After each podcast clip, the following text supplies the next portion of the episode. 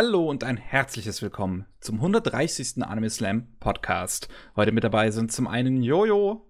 Hi, ich äh, bin auch da. Matze. Servus. Und ich, Miki. Hallo. Bevor wir wieder zu unseren Anime- und Manga-Ausflügen der letzten Zeit kommen, fangen wir natürlich wieder an mit den Nachrichten. Und Matze, da ist wie immer dir das Wort überlassen mit deiner großen Anzahl an blauen Links, die ich vor meinem Auge sehe. Ja, ja, ich darf den Scheiß wieder machen hier. es ist so üblich, dass man äh, die Nachrichten mit dem Schlimmsten anfangen muss. Und zwar, leider Gottes, ist der Synchronsprecher von Captain Harlock verstorben. Der Mann war bekannt unter dem Namen Makio Inoue und er ist äh, mit 80 Jahren verstorben. Ganz einfach, äh, seine Gesundheit ist schlechter geworden. Nichts Besonderes. Aber er hinterlässt halt ein riesengroßes, naja, ein Fußstapfen, ein riesengroßes Loch, das man erstmal füllen muss. Äh, der war auch äh, in Lupin. War er Goemon. Ja, der alte Samurai. Ohne den Samurai, jetzt muss man, braucht man einen anderen Samurai für den Samurai. Das ist natürlich.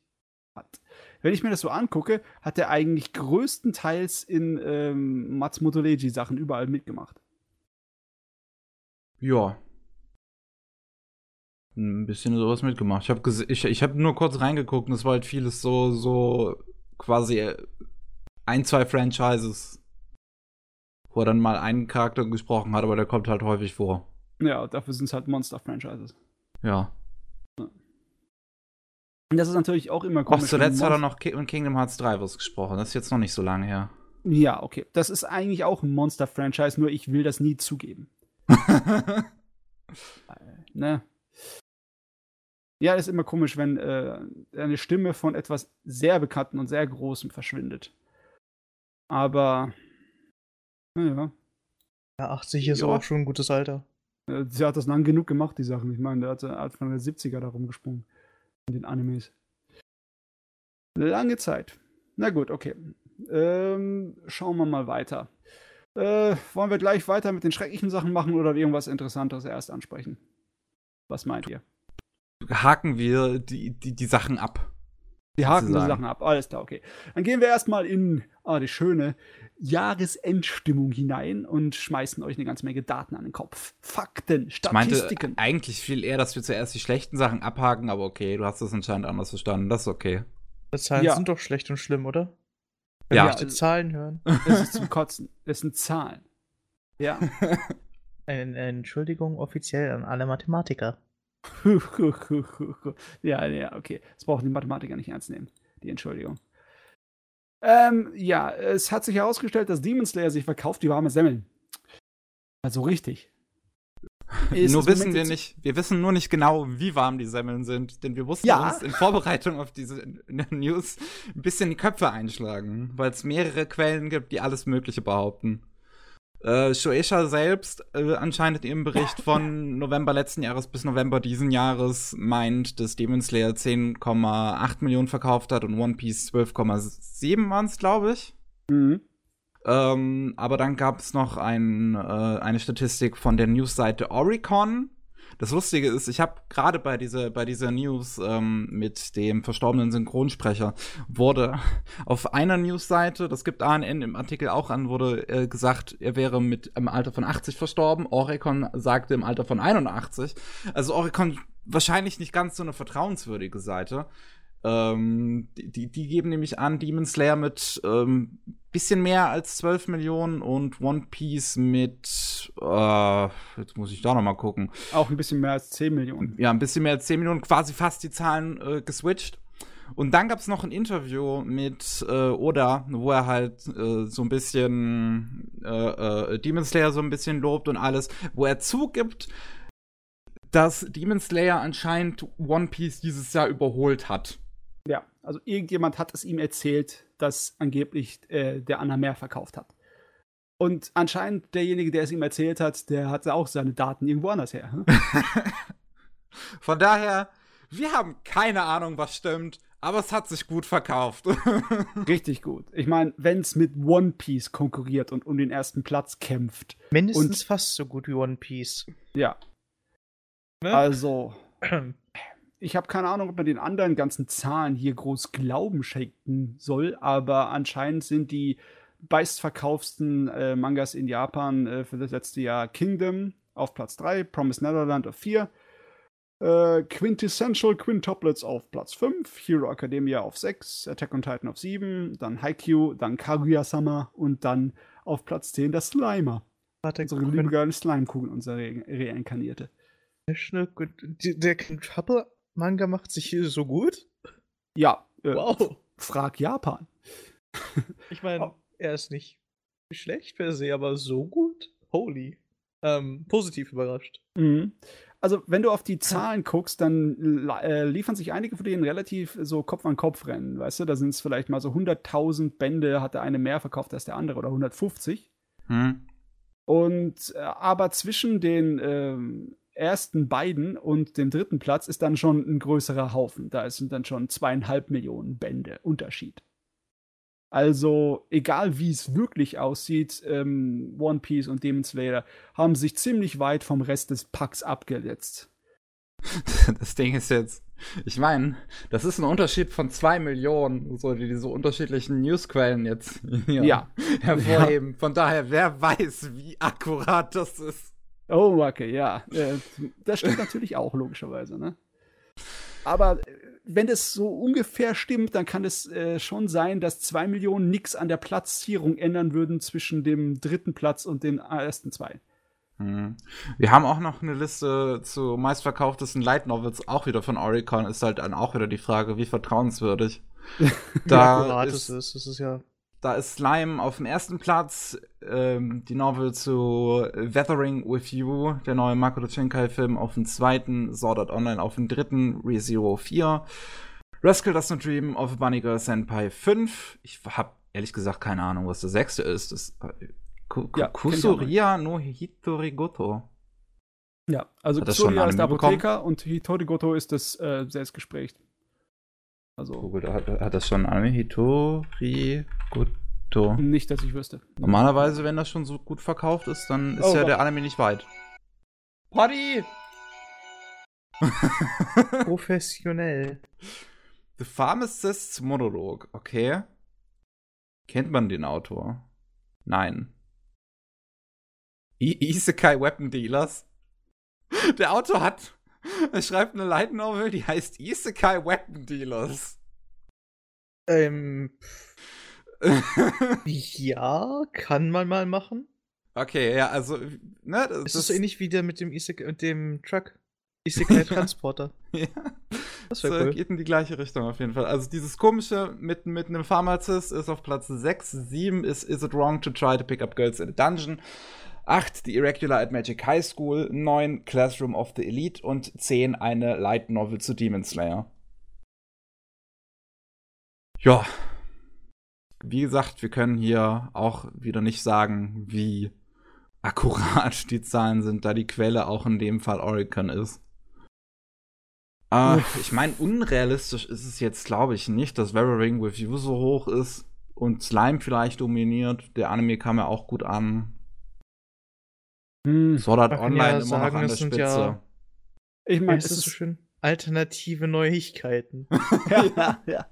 Im du, ähm, es ist wahrscheinlich realistisch, was hier steht, weil halt so unglaublich vieles äh, drin ist, was irgendwie Isekai-mäßig ist. Vielleicht sind ein, zwei Plätze anders in Realität, wer weiß. Aber so. Aber also, oben kann man ist, sagen, ist, die sind schon weiter oben. Ja. Und die haben Nun, ja. vorgetan. Max, was hast du noch Schönes? Was habe ich noch Schönes? Blub, blub, blub, blub, blub, blub. Ähm, der gute Anime-Markt in Japan ist anscheinend sehr gesund. Er hat jetzt hm. schon seit sechs Jahren keinerlei Verluste mehr und hat immer noch irgendwie Wachstum, obwohl die letzten paar Jahre hat es ein bisschen, ja, ein bisschen äh, ziemlich stehen geblieben. Ja, aber ähm, wenn du dir ähm, das anguckst, Ne? Der mhm. Unterschied, mhm. der Unterschied zwischen 2012 und jetzt ist ja pervers. Enorm. Ja. Das ist Wahnsinn. 2012, ich kann das nicht ganz erkennen. 13,3? Ja. Und 2018 ja. sind 21,8.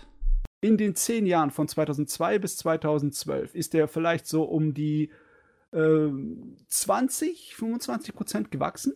Ja. Hm. Und dann ist er von 2012 bis 2018 nicht ganz ums Doppelte, aber sagen wir mal so 70, 80 Prozent gewachsen. Ja. Explosion. Und wenn man sich vorstellt, dass es dann äh, den ganzen Arbeitern unten dran eigentlich immer schlechter geht von Arbeitsverhältnissen, ist es eine Sauerei ohne Ende. Eine absolute Frechheit, definitiv. Ich meine, das, ähm. das wäre auch eine Sauerei, wenn die Anime-Branche nur ganz langsam wachsen mhm. würde. Aber bei so einem gigantischen Anstieg, da kannst du einfach nicht. Da willst du doch einfach nur die Axt rausholen, oder? Ich glaube, das war beim letzten Janica Report, ich bin mir jetzt nicht mehr sicher. Wir hatten irgendwann ja auch schon mal so einen Bericht über die Zahlen der Industrie und dass einige Studios, wie viele Studios halt meinten, dass es denen gut geht und so, wie das läuft. Und das halt eher eine Tenden Tendenz, wie es im Kapitalismus so üblich ist, dass die großen Firmen halt quasi immer gesünder werden, während die kleinen immer mehr untergehen.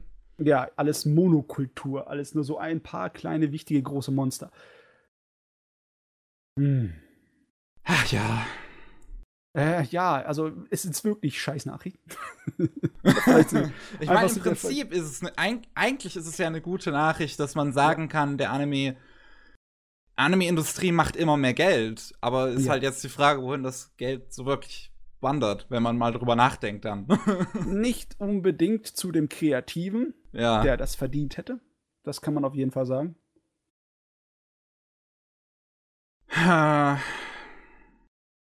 Aber naja, man kann auch die Welt auf andere Art und Weise bewegen und durcheinander wühlen, weil ähm, es gibt ja nicht allzu viele Manga, die sich irgendwie mit Politik und realen Geschehnissen irgendwie beschäftigen, weil oh ja. Fantasie und Eskapismus geht mehr, verkauft sich, ne? Aber es gab schon immer Sachen. Es gab äh, Sachen wie äh, Barfuß durch Hiroshima, der definitiv ganz heftig politisch war, auch wenn er äh, von einer anderen Zeit war. Ne? Der kam 20, 30 Jahre, nee, länger sogar noch 30 Jahre, 35 Jahre später raus. Mhm. Aber ähm, jetzt haben wir einen, der ähm, um Menschenrechtsmisshandlungen in China geht. Für die muslimischen Minderheiten. Und ja, der, ist, ja, der ist im Internet total explodiert. Also man kann auch mit Manga direkt äh, moderne Politik irgendwie thematisieren und es kann trotzdem funktionieren und an Leute kommen. Da musst du nicht nur dich äh, dem Standard anpassen und die Fantasy-Kram rausschmeißen, damit du viele Leute erreichst. Das ist halt, ähm, ich habe mit, mit äh, Michi von Kase ein bisschen darüber geschrieben. Und das ist halt einfach so ein bisschen das Problem, dass die großen konservativen Magazine in Japan halt das sich nicht trauen, irgendwie da eine Stellung zu nehmen. Also ich bin mir relativ sicher, dass vieles davon ankommen würde, auch vieles Reaktionen bekommen würde, einfach gerade weil es auch in Japan in gewisser Weise unerhört wäre und dann würde definitiv eine Diskussion entstehen.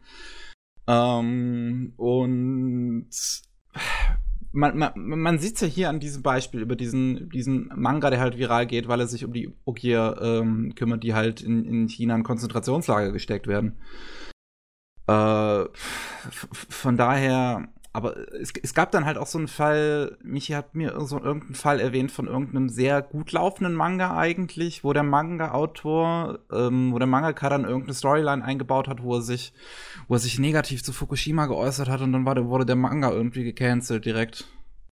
Ähm, ich weiß nicht, ob es dasselbe ist, aber einer meiner Lieblingsautoren, der Hiroto Endo, der den Manga Eden geschrieben hat, der hat einen äh, Manga gemacht, einen ganz einfachen, simplen Sport-Action-Manga über so ähm, MMA-Leute. Ne, so mhm. Amateur-MMA-Leute. Und der macht auch gern immer wieder äh, Politik rein. Und der hat auch äh, so eine kleine Sequenzen dabei gehabt, wo er über die Leute, die äh, die äh, Sachen in Fukushima wieder aufbauen, geredet hat. Der nimmt auch kein wirkliches Blatt vor dem Mund, aber äh, dem ist es nicht passiert. Wahrscheinlich, weil er nicht so reißerisch war, was das angeht, sondern eher so ein kleines bisschen, ähm, ja, so andächtiger. Oishinobo. O nee, Oishinbo heißt Oishimbo. der Manga. Ich habe gerade noch mal nachgeguckt. Der wurde also anscheinend ab, abgehackt, weil, äh, wegen, weil er sich irgendwie kritisch zu Fukushima geäußert hat. Okay. Also, äh, man kann ja, äh, das Problem ist auch heutzutage, dass im Zuge der Digitalisierung die ganzen Magazine für Erwachsene, in denen politischere Mangas drin gelaufen sind, nicht mehr ein Ding sind, ne? Hm. Ich meine, nur die Monster haben überlebt und die Monster sind halt einfache, oberflächliche Unterhaltung für die Jugendlichen, ne? Alter, hm. das ist ja ein mega langer Manga gewesen. 1983 hat er angefangen. Ja. Oishimbo. Und, und dann, dann ist, wird er ja. halt einfach geäxt, weil er halt sich zu Fukushima äußert. Eigentlich, ja, eigentlich sollte man darüber mal so ein Extra irgendwie äh, machen, ne? Um das ein bisschen zu, näher zu beleuchten. Das ist, interessiert mich nämlich auch jetzt gerade. Jeez. Das ist halt ein bisschen heftig. So einen, also, der, so ein Manga, der halt so lange läuft. Ja, müssen wir erstmal nachgucken. Müssen wir genau recherchieren, ob er wirklich genau deswegen geäxt wurde. Hm. Also es ist halt jetzt, das kann ich, ist halt nur das, was ich so weitergeben kann, was ich so, was mir so gesagt wurde jetzt von Michi. Mhm. Ah, der ist auch in dem Magazin Big Comet Spirits angelaufen. Das war auch eines von diesen eher erwachsenen Magazinen, die heutzutage ist. Sind die überhaupt noch da? Gibt es die noch? Äh, anscheinend, die haben noch aktuelle Releases. Oh, tatsächlich, die leben also noch. Wahnsinn. Naja, naja. Es würde mich echt freuen, wenn, wenn, wenn, wenn Manga ein bisschen mutiger wären. Auch Anime in letzter Zeit. Es ist ja, ähm, über Stars Line werde ich definitiv als erstes reden, sobald das fertig ist. Ja. Also sobald diese Saison fertig ist, weil holy shit. Als, als dieser Clip aus Episode 8 rumging, wo halt eine der Hauptfiguren sich, äh, sich outet. Wahnsinn. Das, so, sowas habe ich noch nie in einem Anime erwartet. Ich habe erst einen Monat vorher hatte ich dieses Video gemacht zu äh, zu Love Me For What I Am, wo ich halt auch drin sage, sowas wird man wahrscheinlich in, längere, in, in näherer Zukunft nicht in einem Anime sehen. Einen Monat später kommt Starsel ein und haut einfach komplett meine Erwartungen um. Ja, es ist auch immer problematisch, weißt du, wenn du irgendwie nachrecherchierst in der Geschichte der Manga, über was alles schon geschrieben wurde, über was für schräge Sachen, dann findest du unglaublich viel, wo du dir heute denkst, oh mein Gott, das wird sich keiner mehr trauen. Aber ja, ist wahrscheinlich nicht wirklich so. Das traut sich nur alle fünf bis zehn Jahre mal einer. Früher genauso wie heute. Das ist, hat sich wahrscheinlich nie im Großen und Ganzen nicht so viel geändert. Hm. Naja. Apropos, äh, im Großen und Ganzen nicht so viel geändert. Ähm, die Leute kopieren immer noch wie so ein Blöder. Na, es hat, er hat ja auch nicht geändert. Ja. Ja, plagiiert. Ja, wie sagt man Plagi Plagiat? Plagiat, genau plagiatiert. Scheiß auf Deutsch. Oh, Sony hat tatsächlich den Clip mittlerweile runtergenommen. Ja, der hat den abgerupft und der hat auch den oh. Kerl, der das gemacht hat, äh, abgeschossen. Äh, wie war es? Äh, für PlayStation 4 gab es eine Musikvideo-Animation und der hat, der Kerl, der daran gearbeitet hat, hat einfach auf die faulste Art und Weise geklaut von Fully Cooley, von Steven Universe und anderen. Also alles, einfach, was irgendwie beliebt war. ja, ich meine, direkt also nicht so als eins eins, ja. inspirieren lassen und ein bisschen verändert. Naja, er hat einfach direkt das. Die Keys genommen, andere Charaktere gelegt. Das ja. ist einfach so heftig. Was, als es dann rauskam, ich, ich war einfach, ich war sehr erstaunt. So, vor allem, was für verschiedene Sachen das auch alles sind, so, der halt geklaut hat. So, also, ähm, was, was haben wir hier? Steven Universe, den Film. Wir haben Fully Cooley. Wir haben irgendein Musikvideo, was ich jetzt nicht kenne. Äh, oh, noch ein anderes Musikvideo. Ist das? Ach, irgendeine, genau, irgendeine französische ähm, Studentenanimation hat er sogar geklaut einfach. So von Studenten in, in Frankreich. Weißt du, wenn er das alles als Inspiration genommen hätte und dann ähnliche Szenen gemacht hätte, okay, aber er hat sie einfach nur Bild für Bild abgezeichnet. Du kannst halt wirklich nebeneinander laufen lassen und ja. du siehst, wie, wie gleich das eigentlich ist. Oh. Während das Video runtergenommen wurde, gibt es äh, genug Videomaterial auf Twitter, wo man dann äh, ja klar, es ist das Internet. Sieht. Da kannst du so viel, äh, wie soll ich sagen, so Panikattacken von großen Firmen, wo sie dann ihre Sachen äh, löschen, das kannst du vergessen. Es ist im Internet, es bleibt im Internet. Ja, das das, also ich frage mich, äh, was, wenn, wenn so eine Werbung ehrt, wie viele Augen sowas dann vorher gesehen haben. Ich meine, das ist Fans sehr schnell aufgefallen. Also irgendwer. Naja, die Leute, die es gesichtet haben, müssten nicht unbedingt Fans gewesen sein, sondern sich gesagt haben, hm, Ist da was Kontroverses drin? Ja, nein. Genau. Gefällt es einer Zielgruppe, könnte es einer Zielgruppe gefallen? Ja, nein. Ja, ganz ehrlich, äh, das ist äh, einfach nur Mathematik. Ne? Wenn du dir überlegst, wie krass ähm, Wahrscheinlichkeitsrechnungen funktionieren, dass du schon mit 10.000 Leuten eine groß genug Auswahl hast, um zum Beispiel die Ausgang von einer Wahl vorzubestimmen, zu 99%iger Sicherheit, das Ergebnis. Indem mhm. du einfach nur von 10.000 Stimmen abzählst, dann weißt du 99%, äh, was alles rauskommt. Jetzt überleg dir mal, wenn äh, nur 10.000 Leute ein Video sehen, dass du eine 99%ige Chance hast, dass da einer dabei ist, der das erkennt. Und dann mhm. sehen es 100.000 oder 200.000 oder eine Million. Mit 100, also dann ist es eigentlich absolut sicher, dass wenn da Schmu getrieben wurde, dass es jemand gesehen hat. Und, und dann irgendwie pff, muss das nur noch hinschreiben. Und durch das ja Zeichnerszene ist es ziemlich durchgebrannt. Also es hat sich sehr schnell verbreitet. Mhm. Ach ja. okay, bevor wir jetzt, äh, ich würde mal sagen, bevor wir Nachrichten nicht bringen, stehlen, nachahmen. das, das war zum Sonntag. Das war zum Sonntag. Worauf, womit wolltest du weitermachen, Matze? Äh, bevor wir irgendwelche äh, Standardnachrichten bringen, die wir eigentlich normalerweise immer bringen, über Anime und sonst was, sollten wir vielleicht noch über diesen äh, Skandal reden. Ist es ein Skandal oder ist es einfach nur eigentlich so Boulevardzeit? Ein, ein, ein Skandelchen. Ein Skandelchen.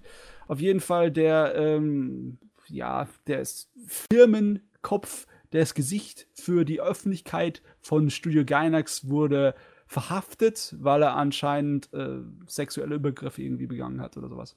Ja, er hat, also das, das Ding ist, der hat ein eigenes Synchronstudio und hat dann die Damen, ähm, sehr häufig Minderjährige, äh, zu einer Wohnung in einem nahegelegenen äh, äh, Frauen-Only, äh, wie, wie, nennt man das auf Deutsch? Die Dorm, also, also eine, eine Unterkunft halt ja. mit, mit Wohnungen gebracht und ähm, hat sie dann dazu gezwungen, äh, dass er Nacktbilder von ihnen machen kann und sie die Beine fassen kann und sowas. Sehr eklige Kram. Also dann doch Skandal.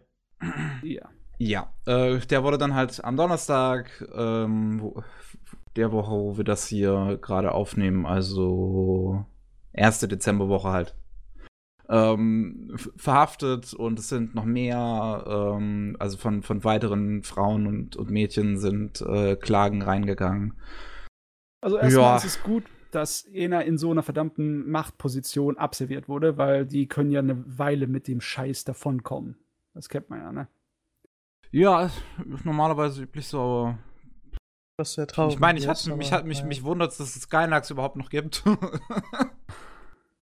Naja, wie ich äh, aus anderem Raum auch gelernt hat, habe, der Kopf einer Firma oder eines Publishers oder ähnlichem kann noch ein noch so großes Arschloch sein.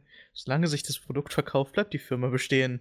Ja, ich hatte mir aber, auch aber gedacht. Gainax hat in letzter Zeit hat, hat schon seit 2015 oder so keine Produkte mehr gebracht. Das ich hab, verkauft ja. es sich oder verkauft es sich nicht? Das ist eine andere Sache. Ja, also, das, das, ist, ist dann die Frage. Sache, meine ich.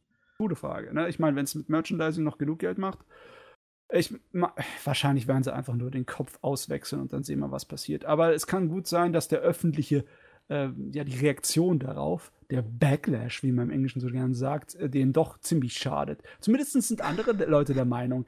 Studio Kara ist gleich sofort auf Panik gegangen und gesagt, wir haben nichts mit gar nichts zu schaffen. Wir kennen die nicht. Habe ich noch nie gesehen. Ey, ich verstehe es doch vollkommen von Kara. Die haben halt so lange einen Bitchfight mit Gainax gehabt über die Rechte von ja. Evangelion. Ja. Ähm, oh klar gehen die dann sofort hin und meinen so, ich meine, haben die nicht so direkt geschrieben, dass sie sich für das Verhalten des Scumbags entschuldigen? Für den Abschaum. Ja, also die, die. Es ist aber auch unentschuldbares Verhalten. Ja. Ja. Generell äh, Übergriffe solcher Art, unabhängig vom Geschlecht, aber in diesem Falle dann noch doppelt dreifach schlimm. Ja, Machtmissbrauch. Machtmissbrauch auch dann halt diesen, also nicht nur Machtmissbrauch, sondern auch diesen Positionsmissbrauch von wegen, ja. es ist äh, ultimativ Machtmissbrauch, aber trotzdem halt mit dem Arbeitsplatz und ähnlichem. Ja, ich meine, ein Vorgesetzter hat eine Fürsorgepflicht für die Leute, die er anstellt, besonders wenn sie junge Anfänger sind. Ja. Er wollte halt äh, fürsorglicher sein. Ja, ich schieß dem Kerl in den Kopf. Ja, ein bisschen die Beine zu fürsorglich. Also, ähm. sind wir bei Robocop? Ja, okay, ich bin nicht dafür. Aber ohne es aufbauen. das, das kaufe ich für einen Dollar. Naja. Gainax. Okay. Ja, ich komme. Ich meine. Ähm, Kann man fast schon lachen bei dem Namen mittlerweile. Ich meine, die Leute, die da arbeiten, haben es bestimmt nicht verdient. Ja, also sagen wir es mal so, äh, er, er steht ja nicht für die Leute, die da sind. Ich frage mich, ob da überhaupt noch einer da ist. Oder vielleicht ist nur so ein Büro, der Chef geht da einmal rein, dann macht er die Tür wieder zu. Das kann ja sehr gut sein, dass die ähm, auch in irgendwas arbeiten hinter den Kulissen und er macht es halt ziemlich schwer für die dann. Ach, stimmt, die wollten die Leiji Matsumoto-Trilogie machen. 2020 soll es losgehen. Wann haben sie es angekündigt? 2016 oder so? Als ob das passiert. Äh, war da nicht auch so ein Science-Fiction-Film noch irgendwas? Uro? Uro in the Blue und ja. äh, Gunbuster 3, aber das wurde, glaube ich, beides an Gaina weitergegeben. Okay. Also nicht Gainax, sondern Gaina, weil man ist clever mit Namen. Hm, ja, okay. Äh, Wortspiele sind immer so eine feine Sache, okay? Ja. Also okay, jetzt haben sie den Sack, jetzt haben sie den Sack wenigstens los. Ist schon mal in Ordnung. Weiter so, geht's. Jetzt sind wir Gott sei Dank dabei, wieder die normalen Nachrichten zu machen über Animes und Animes, die da kommen und Manga und etc. Viel Miau. Wie zum Beispiel. Ähm, oh ja, okay, das ist keine so tolle Nachricht, aber der Eureka 7 lebt ja immer noch, ne? Und da sollte ein letzter Film rauskommen. Aber es lebt so ein bisschen, das ist vielleicht, es ist eher so ein Zombie-Zugestand, glaube ich. Ja, aber zumindest auch querlich. Können auch beiße.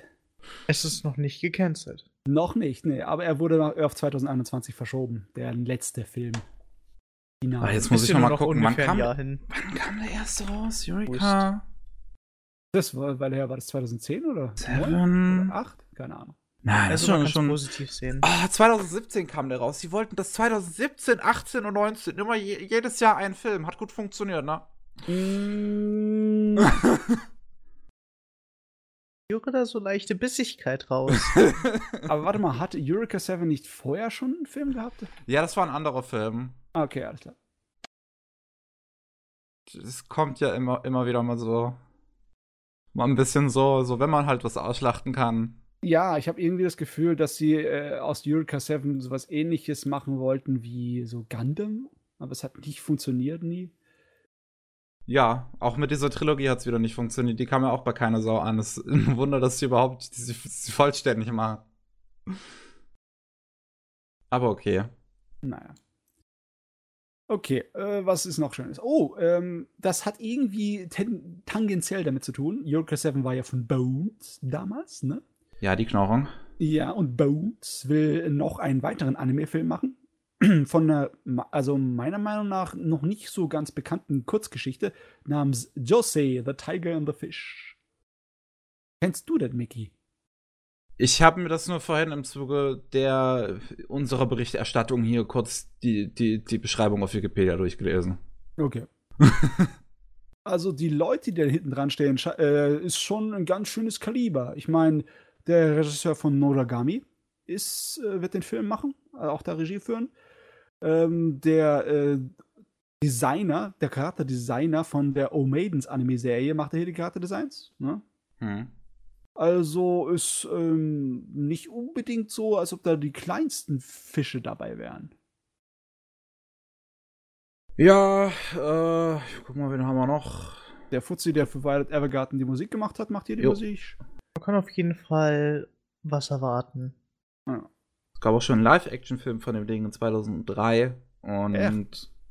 ja. Oh Gott, das ist ja uralt. Ja, das, das, das ist die Originalgeschichte, kommt von 1985.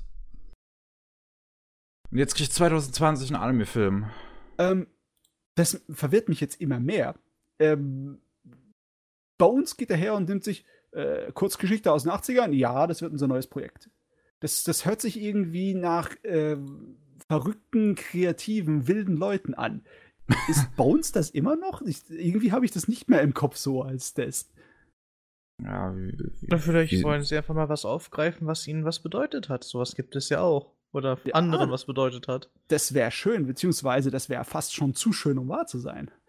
Aber anscheinend gehen sie hier voll rein. Der soll ja nicht nur einen Film bekommen, der soll ja auch noch einen Manga. Und wahrscheinlich kommt noch eine ähm, Theateraufführung und. Ein, das kommt sowieso immer. Ein Hörbuch und sonst irgendwie alles. Hey, nichts gegen Theateraufführungen. Einige sind gut gemacht. Ja, ja, ich meine, die, diese typische Media-Mix-Monster-Angriff, um dann so viel Geld also, rauszuschlagen wie möglich.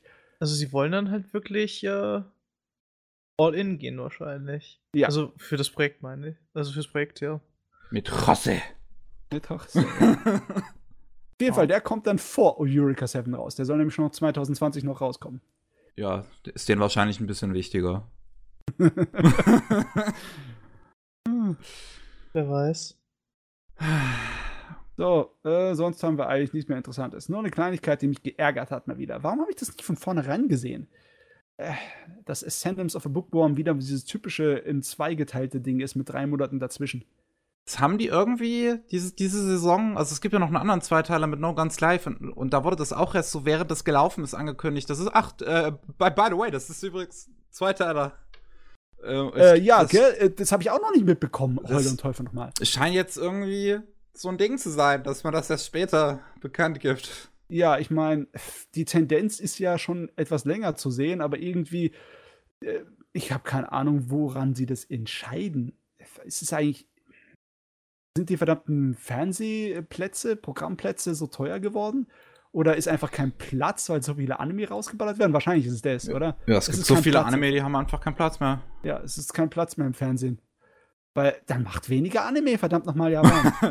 Hör weniger, aber besser, Scheiß. bitte. Danke. Ein Isekai weniger mal. Danke, Mann. aber ja, aber echte. Wie viel hatten wir diese verdammte Saison? Vier oder fünf? Ah, ich, ich will jetzt nicht die Liste nochmal rauskramen. Es waren auf jeden Fall viele. Es waren genug. Lassen wir es bei genug. Ja. und dann vielleicht noch so einen schönen Qualitätsfilter vor, und dann könnte man sagen, es waren wieder angemessen viele. Angemessen viele, jawohl. Ja. Äh, ah, gut. Dann Ignorieren wir mal meine Liste. Die, meine Liste ist für den Arsch. Für den Mickey, Arsch. hast du noch was? Ja, ich habe noch ein paar Kleinigkeiten. Zum einen, das, da habe ich mich sehr gefreut. Bloom Interview, lizenziert von KSM Anime, bringen die dann Anfang 2020 auf Disc raus. Das finde ich sehr gut. Mutig! Ähm, Key, also die Visual Novel Macher Key, haben ein bisschen, bisschen so rumgeworfen. Die haben zuerst eine neue Visual Novel angekündigt. Die heißt, äh, jetzt muss ich noch mal kurz gucken, wie die heißt, Heavens, Heaven Burns Red. Und äh, haben dann auf ihrer Seite noch so ein Bild gepostet, wo irgendwie was, zwei Bilder schon zu sehen sind, wo Coming Soon drin steht. Und dann sind noch drei äh, geschlossene, also drei Schlüssellöcher. So, also die wollen anscheinend ganz groß nächstes Jahr durchstarten mit neuen Kram. Ähm, ja, anscheinend irgendwie Jubiläumsfeiern. Obwohl, das hört sich irgendwie so arbiträr an, weißt du. Zum 21. Jubiläum produziert Key massenweise Zeugs. Ja, okay. Hat es vom 20. nicht funktioniert, technisch hier so. Der Planung. ja. ja. Mal sehen. Mal gucken. Ähm, was haben wir noch? Ein neuer Anime vom Regisseur von Code Geese. Also dem Goro Taniguchi, äh, auch Regisseur von Planeties, hat äh, angekündigt, dass er mit GC Staff an einem neuen Original Anime arbeitet, der heißt Skate Leading Stars und das sind drei Jungen, die Schlittschuh laufen. Ähm, ich bin froh, dass wir unseren ersten Yuri on Ice Clone bekommen. Hat lange genug gedauert. Ja, Aber Gott du vergisst was. Diesen wunderschönen Stern als Symbol im Titel. Ja, Skate, Skate Leading Sternstars. genau, das muss nämlich. Ja, ist wichtig. Ah, nee. Ähm, äh. solange kein, solange kein äh, offizielles äh, Fortsetz keine offizielle Fortsetzung kommt, wo es dann auf einmal heißt, was wäre, wenn? Anstatt eine richtige Fortsetzung, wo es eine halbwegs Snowband gab von dem Originalteil davor. Dass du jetzt okay. irgendwie ein kleines bisschen verhasst Soll ich dich retten oder soll ich dich noch ein bisschen zappeln lassen? Ich war jetzt auch irgendwie. Ich habe das jetzt nicht ganz verstanden. Solange es nicht so endet wie mit Code Geass. Okay. okay. Mit einer okay. Was wäre wenn, mit einer Was wäre wenn Fortsetzung, wo ich nicht dagegen bin, aber eine richtige Fortsetzung wäre auch schön gewesen. Oh mein das Gott, das hast du jetzt, das habe ich jetzt gerade so nicht kapiert. Ähm, du, Jojo, ich habe ja. jetzt so mal rausgehört, dass du mit den ganzen Fortsetzungen von Code Geass nicht so zufrieden bist. Kann das sein? Ähm, ich wüsste nicht, wie du auf diese, zu dieser Schlussfolgerung kommst, aber ja. Ja, das ist. ja, nee. Okay, Code Geass hat keine Fortsetzung gebraucht, das bin ich der Meinung. Du hättest gern einer gehabt, eine Dann genaue. so keine Fortsetzung, sondern eine spirituelle Fortsetzung mit wirklich neuen Leuten. Vielleicht Ach so, einem so anderen wegen- Setting. so, äh, oder 20 Jahre später. Sowas in die Richtung, aber halt nicht sowas wie, was wäre, wenn es nicht passiert wäre. Das ist Ja. so ziemlich. Wäre. Das war, das war so ein Schienbeintritt inhaltlich. Also so vom Gefühl her ein richtiger Schienbeintritt. Was, wenn die ganze Geschichte, die du richtig mögst, einfach nicht passiert wäre und nichts wert ist? Ja. Dieses, diese emotionale Auflösung gegen Ende, ganze Entladung an Spannung, ist einfach nicht da. Was wäre, wenn das nicht gewesen wäre? war alles nur ein Traum. Was wäre, wenn wir einen Manga nehmen und irgendwie die Charakterdesigns nicht so ganz in Anime übersetzen können? Was wäre. Und zwar mit Kakushigoto. Huh? Das, Ähm. ist, das ist der Manga, der, der äh, Manga von, von, von, Achso. vom Mangaka von Jesus Christ, Von- Setsubo Sensei. Und das bekommt jetzt einen neuen Anime. Haben wir ja schon mal, glaube ich, beim letzten Mal darüber ge gesprochen, dass das angekündigt wurde. Ja. Die Serie startet im April 2020. Jetzt wurde das erste Visual dazu rausgebracht und der erste Trailer. Und irgendwie, irgendwie werde ich mit diesen Charakterdesigns nicht warm. Die sehen mir zu sehr nach klassischem Anime aus, wo Setsubo Sensei sehr viel mehr heraussticht. Äh, ja, stimmt schon, aber. So, die sind so, die sind mir zu sehr so, so, so einfach typisch veranimisiert. Ich muss jetzt mal den Manga mir angucken. Kommt drauf an. Sieht von, so anders von, welchem, aus? von welchem Jahrgang reden wir? Was? Naja, typisch Anime ist immer ja, so. heute halt. Ah, Ähm, aber sieht der Manga eigentlich nicht, nicht sagen. genauso aus? Hm, weiß nicht. Hat schon mehr Stil irgendwie. Ich finde, es ist nur ein bisschen anders.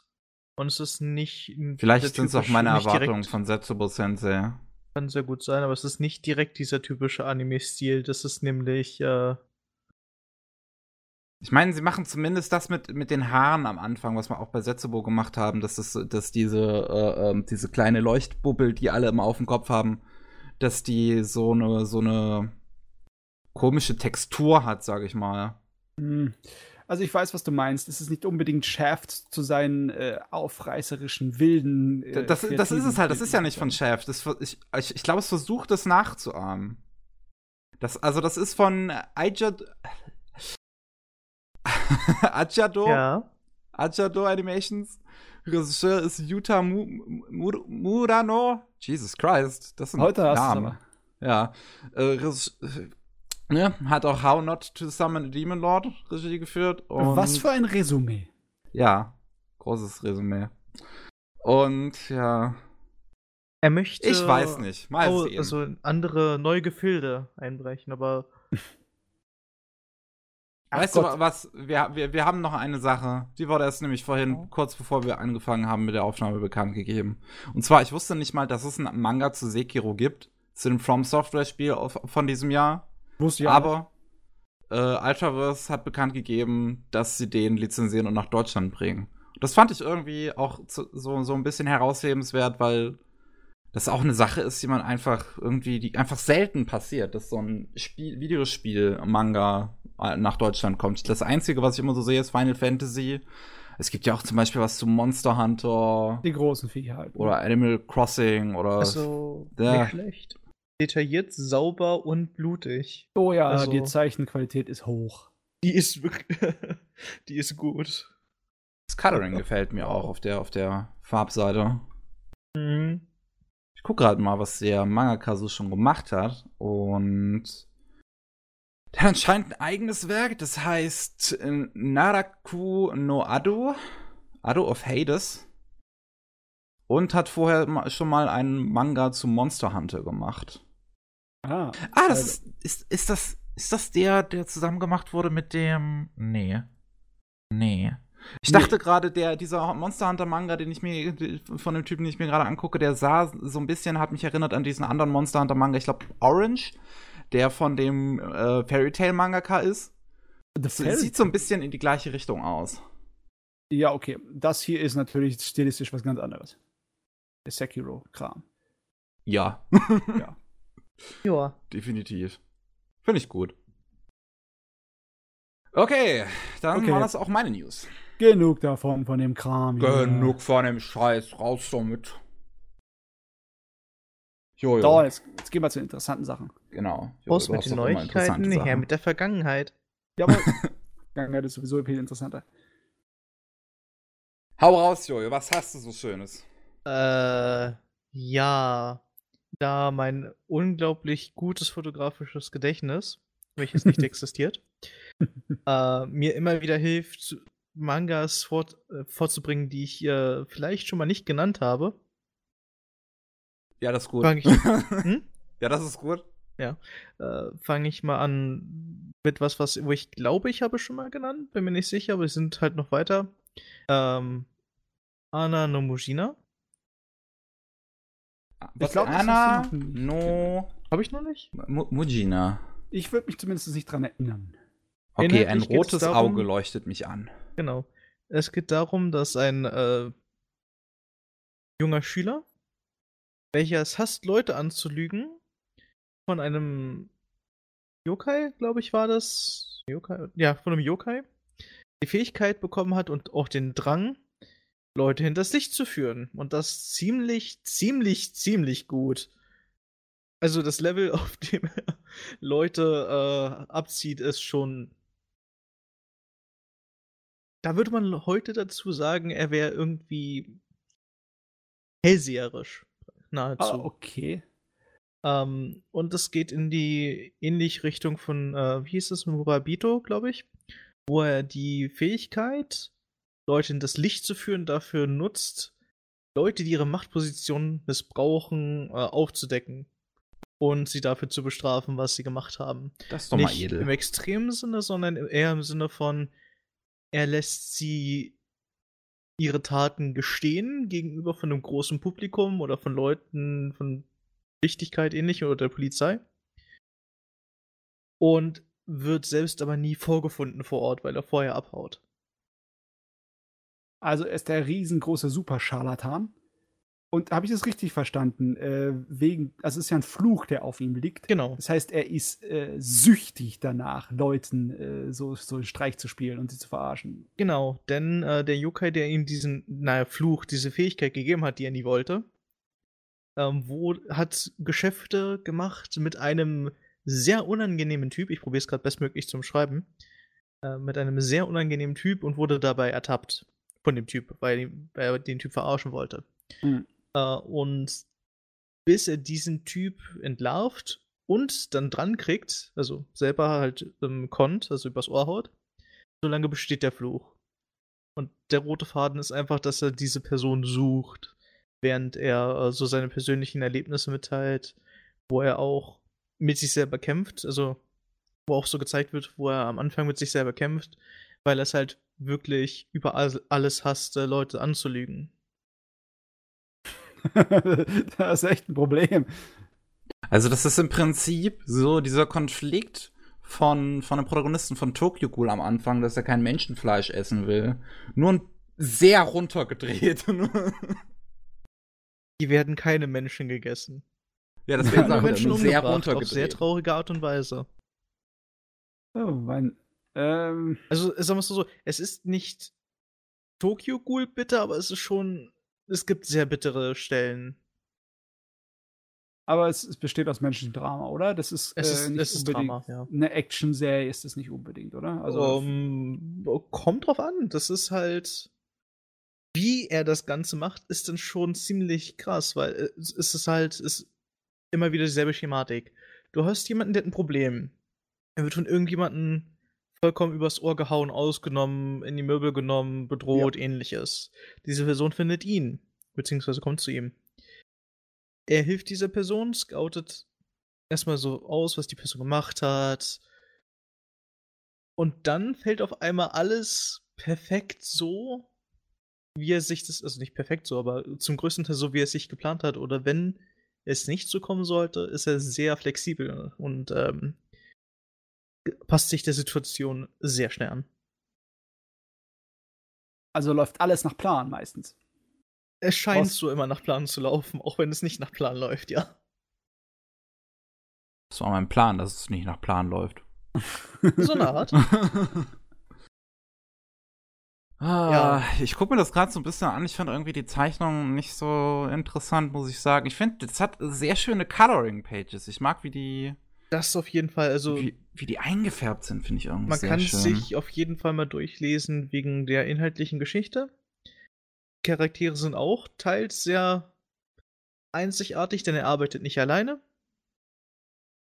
Er arbeitet mit dem obligatorischen superintelligenten Kind, was noch zur Schule geht so intelligent, dass sie einen Super, also eine Art Supercomputer bei sich im Rucksack mitträgt und in ihrer Mittagspause ihm hilft oder auch so.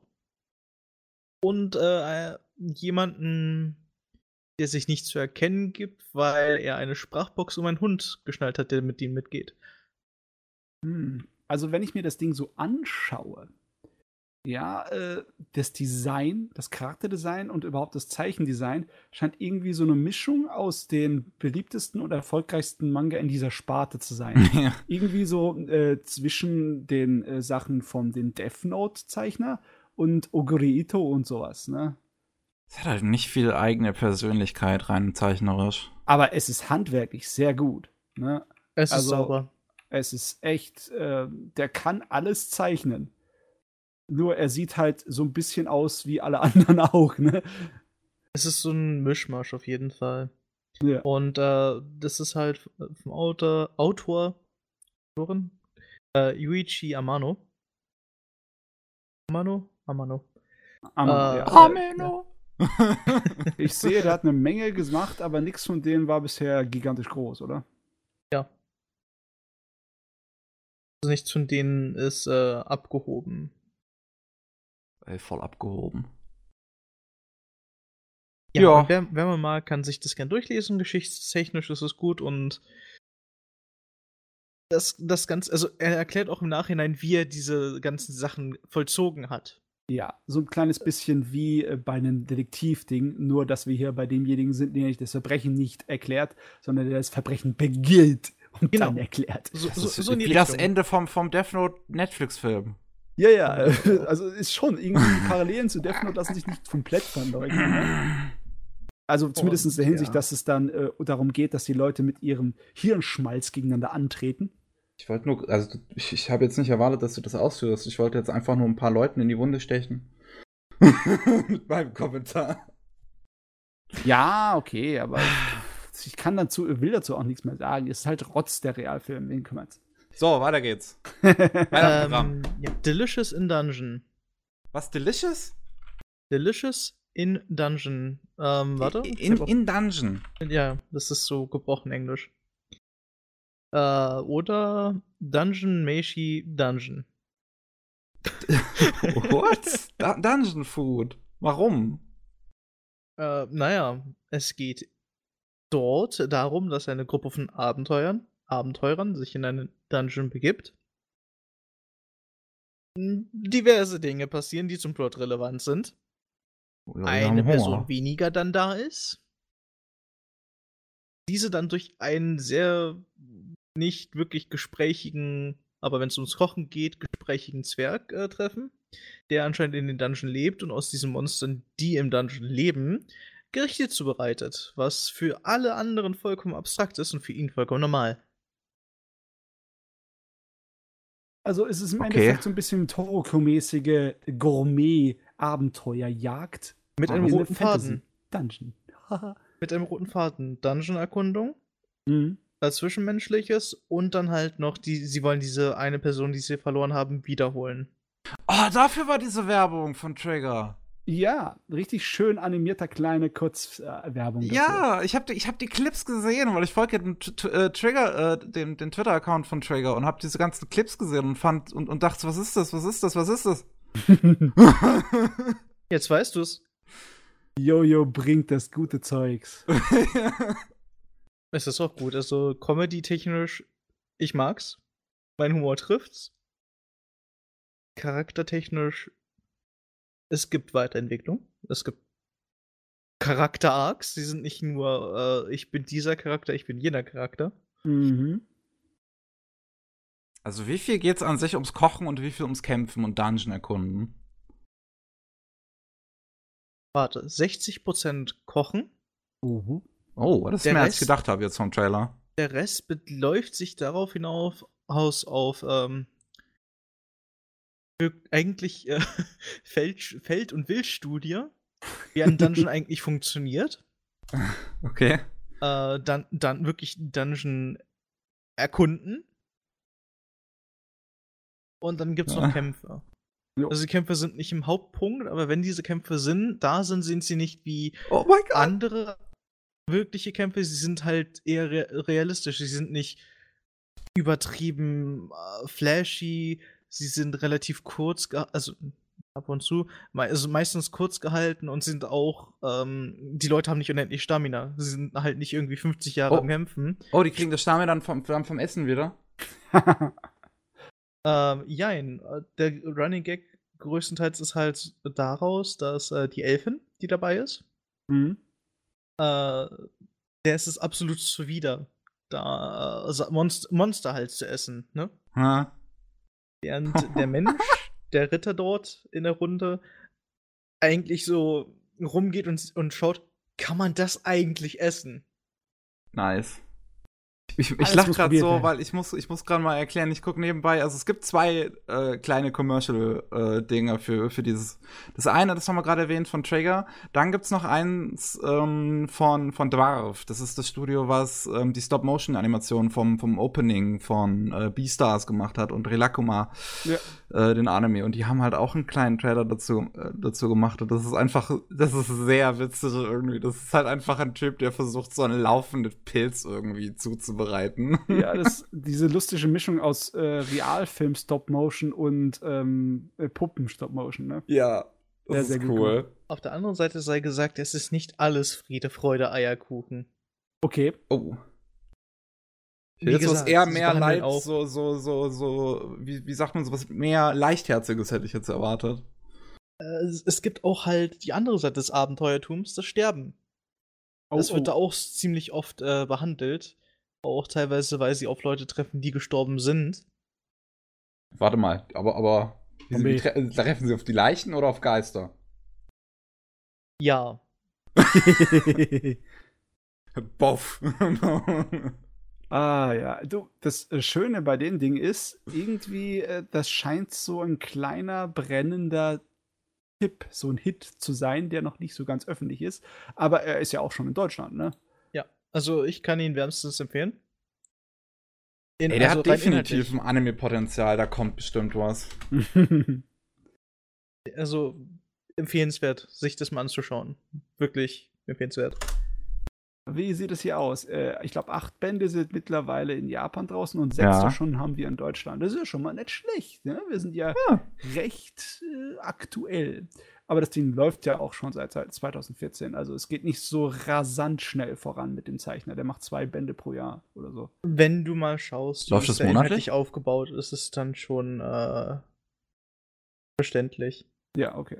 Also sagen wir es mal so, dafür, dass das Fantasiefleisch ist mhm. und Fantasietiere, reden sie ziemlich, wie soll ich sagen, ausführlich darüber, wie eigentlich was da vom Vieh existiert und aufgebaut ist, was essbar ist, was nicht essbar ist, wie deren Fressverhalten ist. Okay, das ist so dann halt die äh, Essenskette, also Fressfein und ähnliches. Ja. Okay, das ist so ein äh, Manga-Autor, der mal wieder seinen Beruf als äh, Pen and Paper Rollenspiel Regelwerkschreiber äh, verfehlt hat. Also ich würde mich, also so, ich wäre froh, wenn er eine Kampagne schreiben würde. Wobei, ich wäre nicht froh, wenn er eine Kampagne schreiben würde, denn ich habe den Manga gelesen und nein. Im, im, Im Sinne von, kein normaler Mensch würde in einer Kampagne daran denken, Sachen zu überprüfen, wie sowas, wie was da äh, zu finden ist. Okay. Ich, meine, ich kann jetzt eine Sache sagen, das kein Spoiler wäre, aber ja, mach doch, mach doch. Ähm, es gibt nach einem Kampf eine Kiste voll Schmuck. Als normale Dungeon-Belohnung halt, ne? Jo. Stellt sich bloß heraus, sie legen diesen Schmuck an, auf einmal werden sie ohnmächtig, denn dieser Schmuck ist kein Schmuck, sondern das sind Käfer, die, die sich als Schmuck getarnt haben. Uh, oh, das ist eklig. Jesus. Um, um, umscheinbare, äh, umscheinbare Abenteurer in Chaos zu machen. Jedoch, im nächsten, so irgendwie später, kommt der Zwerg an und sagt, also, wir könnten ja eigentlich kochen. also, diese Viecher, die andere Leute aktiv erwürgen und Geld halt, äh, Schmuck, Amulette nachahmen. Ja. Sein, seine Antwort oder sein, seine Aussage dazu ist, sie sind eigentlich ganz lecker, wenn man sie kocht. Ja, passt, ja. Wir, äh, kannst mal gleich ausprobieren, ob eine Mimik auch zu essbar ist. Aber das, das, die Sache ist, bei ihm, er ist halt so pragmatisch. Im Sinne von, das Vieh, äh, das Fleisch ist gut. Also er ist nicht mal so aufs Essen hinaus, sondern einfach wirklich auf dieses, ne, ist so viel, wie du brauchst. Und das alles andere in Ruhe. Ja, ja, ich meine, äh, also er, er, lebt, er lebt da wirklich in diesem Dungeon und passt dann auf die anderen auf. Er lebt in Einklang mit der Natur des Dungeons. Ja, denn er ist einer der Leute, die Erdgolems außer Kraft setzen, ihren Rücken dann bepflügt, damit er da ähm, Getreide und Gemüse pflanzt, diese dann wieder aktiv setzt und sie dann mit dieser Magie, die sie ausstrahlen, das Gemüse wachsen lassen. Ja. Mein wandelnder Garten. ja, das ist, ähm, ja. Das ist so der Ton von, ja, sterben Leute, sterben ist, es ist realistisch. Leute können sterben. Unsere Helden sind wirklich in, in Gefahr zu sterben. Zu, lass uns das Vieh essen. Irgendwie kriegst du ganz leicht, aber so ganz, ganz leichte Minecraft hier, Wild davon. ich glaube, wir haben das jetzt lang genug warm gekocht ja, und ja. kommen zum nächsten. Nee, es ist schon fast, es ist schon well done. Ähm, ja, das ist dann eher sowas für, wenn man mal Lust hat. Das ist. Ich hab gesagt, zum simpler Humor. Ähm, extremely straightforward Boyfriend, Ex-Girlfriend oder auch. Einen Moment.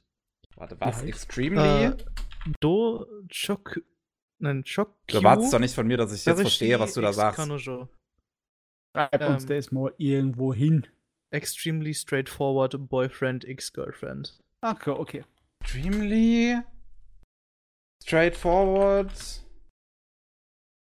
Also, jetzt ist die Frage. Girlfriend, Ex-Boyfriend. Okay. Es ist eine Roman-Story.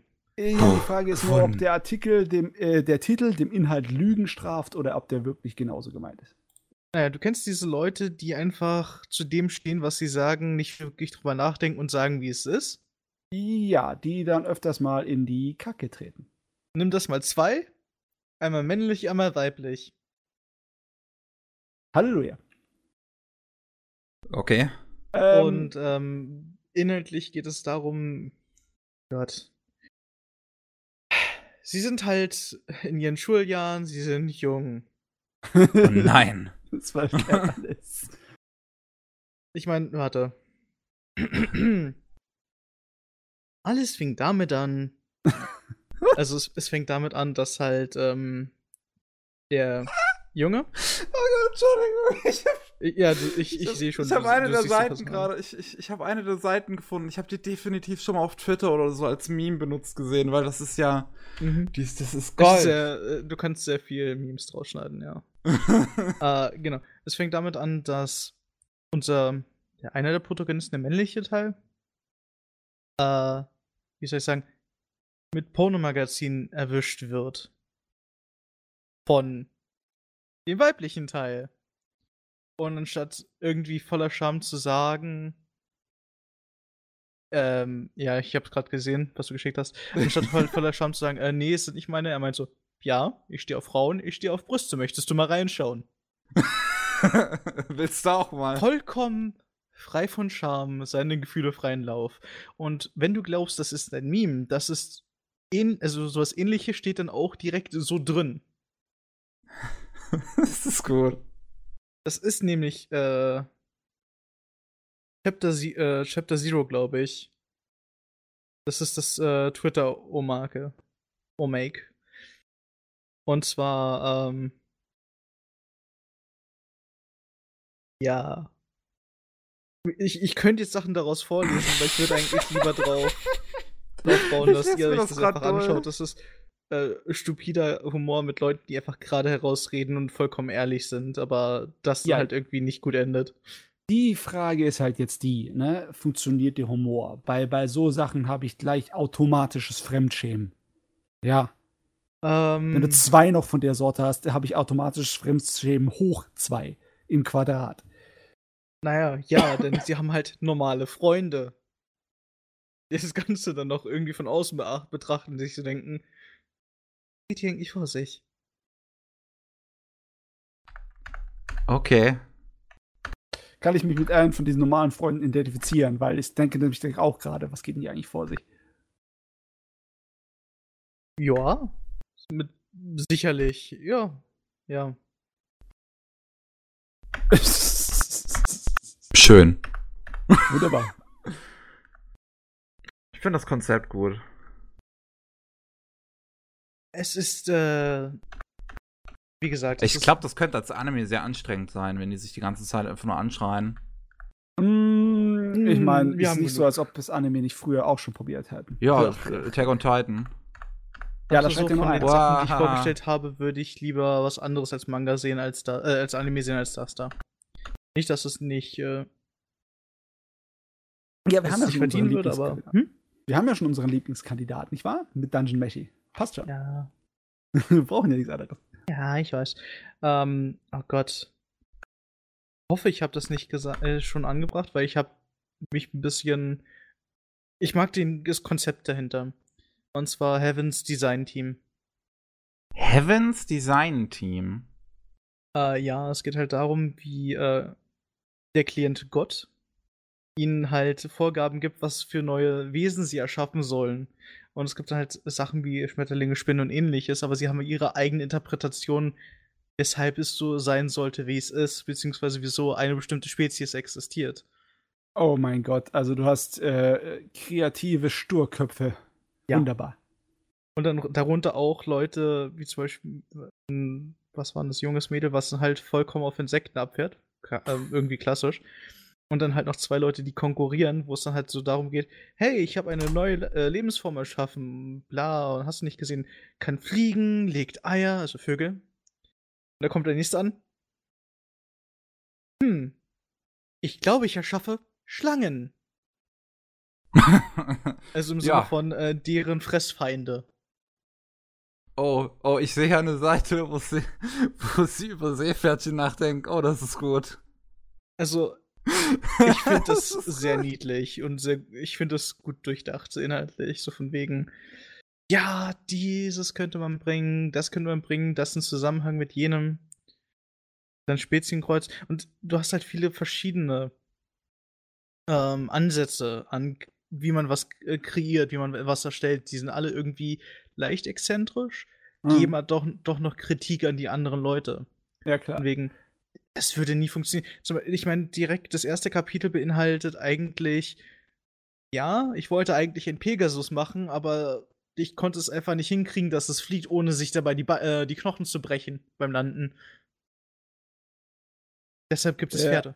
Weißt du, das ist, äh, wenn du in die Natur schaust und guckst, was die Evolution alles für schräge und verrückte Sachen hervorgebracht haben und was für furchteinflößende und absolut Hirnrissige, dann kannst du dich auch mal fragen, welche Vollidiot war denn dafür verantwortlich? Und dann einfach daraus einen Gag zu machen und einen ganzen Manga ist eigentlich schon äh, lustig. Ich muss dann immer an Axolotls denken. Ich habe von denen noch nie gehört, wenn meine ganzen Schulzeit plötzlich so irgendwie jetzt mit, mit, mit 18 oder 19 sehe ich die überall im Internet und, und so, so, wo waren die vorher? Die waren auch schon da. Also, wie gesagt, sie reden halt wirklich aktiv über ähm, Tiere und wie sie aussehen könnten und das dann, wie es dann umgesetzt wird. Und deren Auftraggeber ist halt dann so gesehen Gott. Ich finde die Idee eigentlich ziemlich smart. Haben sie Beta-Version. Beta ja, das, es gibt wirklich Beta-Versionen. Da ist zum Beispiel eine Beta-Version von der Giraffe, wo der Hals zu lang ist und dass sie dann erstickt, weil sie nicht richtig äh, damit klarkommt. Das ist irgendwie Uff. fies. Also, es, es, ist, es, es, guck mal, es ist Heavens Design Team. Die, diese Giraffen-Beta ist nicht direkt tot, sie wird nur umgebaut. oh Mann. Oh mein Gott. Oh, ich, ich sehe hier eine Seite, wo einer drüber nachgedacht hat, Menschen wie Zebras aussehen zu lassen, wenn ich das richtig verstehe. Weil da überall, weil da steht ein Zebra und ein Haufen Menschen drumherum, die halt auch so schwarz-weiß einfach nur. Aber auch im ganzen Körper. Also nicht nur, nicht nur als Klamotte. Ach ah, ja, und äh, für Leute, die interessiert sind, neue Tiere kennenzulernen oder wie Tiere leben, ist es sicher, sicherlich auch noch interessant. Ich sehe gerade, sie äh, äh, setzen auch so äh, aus der Enzyklopädie, also aus dem Fachbuch dann äh, für die äh, Tierlebewesen was Ja, genau, rein, du kriegst auch wirklich Tierwissen vermittelt. Ah, cool. Also eine halt aus in, Gag äh, und ja. Erzieherischen Manga. Genau. Und das, ich finde es halt niedlich. Das ist was, was man definitiv mal so lesen kann zwischenzeitlich, wo man sich so denkt, boah, ich hab mal wieder Lust, bisschen was zu lachen, was zu lernen. Ne? Ja. Gefällt mir. Approved. Ich meine, es hätte, es ja, hätte eine Chance, es in die Schulbank zu schaffen, ne? Diese Sorte von Manga. Der Biologieunterricht. Also ich hätte noch diverse Sachen, aber ich glaube, ich mache maximal noch einen, dann war es das auch. Okay. Okay. Ähm, sagt euch High-Rise Invasion etwas? Ich hoffe schon. Was? High-Rise? High-Rise Invasion. Ich glaube, den habe ich schon High-Rise Invasion. Ich guck mal gerade. Ich gehe mal schneller drüber, weil ich glaube, ich habe den Ah ja, da hast du schon mal drüber ja, genau. geredet, ja. Äh, der ist zu Ende. Beziehungsweise war zu dem Zeitpunkt wahrscheinlich auch schon kurz vor Ende, aber es ist wirklich zu Ende. Das ist es äh, mit äh, diesem Mit diesem Todesspiel, ja. Todesspiel auf den äh, Dächern. Genau. Ne? Die Maskenmann. Wo es sehr hart eskaliert, aber. Gott, äh, kannst 17 du Bände sind daraus geworden. Meine äh, Güte. Miki, kannst du mich, 21. Mich äh, Karatebacker? Hab ich falsch was, was, was, jetzt, Kannst du für mich Karatebacker? Nicht, nicht alle gleich durcheinander. Doch. ich hab doch gerade zwei miteinander geredet, doch nichts gesagt danach. Okay, was, also Karate, Backer? Backer, ja. Äh, wo, wo, wo, Karate. Äh, wie schreibt man das? B-A-K-A. Oder meinst du Karate? B-A-K. Ach, Karate Baka, okay. Ich hab's äh, nicht mit der Betonung. Sagt mir zumindest nichts. Na gut, dann äh, das, das ist dann mein Abschluss. Das ist nichts Spezielles. Das ist kein Geheimnis wie mit äh, Sleeping Princess, aber äh, ja. Oder Sleepy Princess, sorry. Inhaltlich, es geht darum.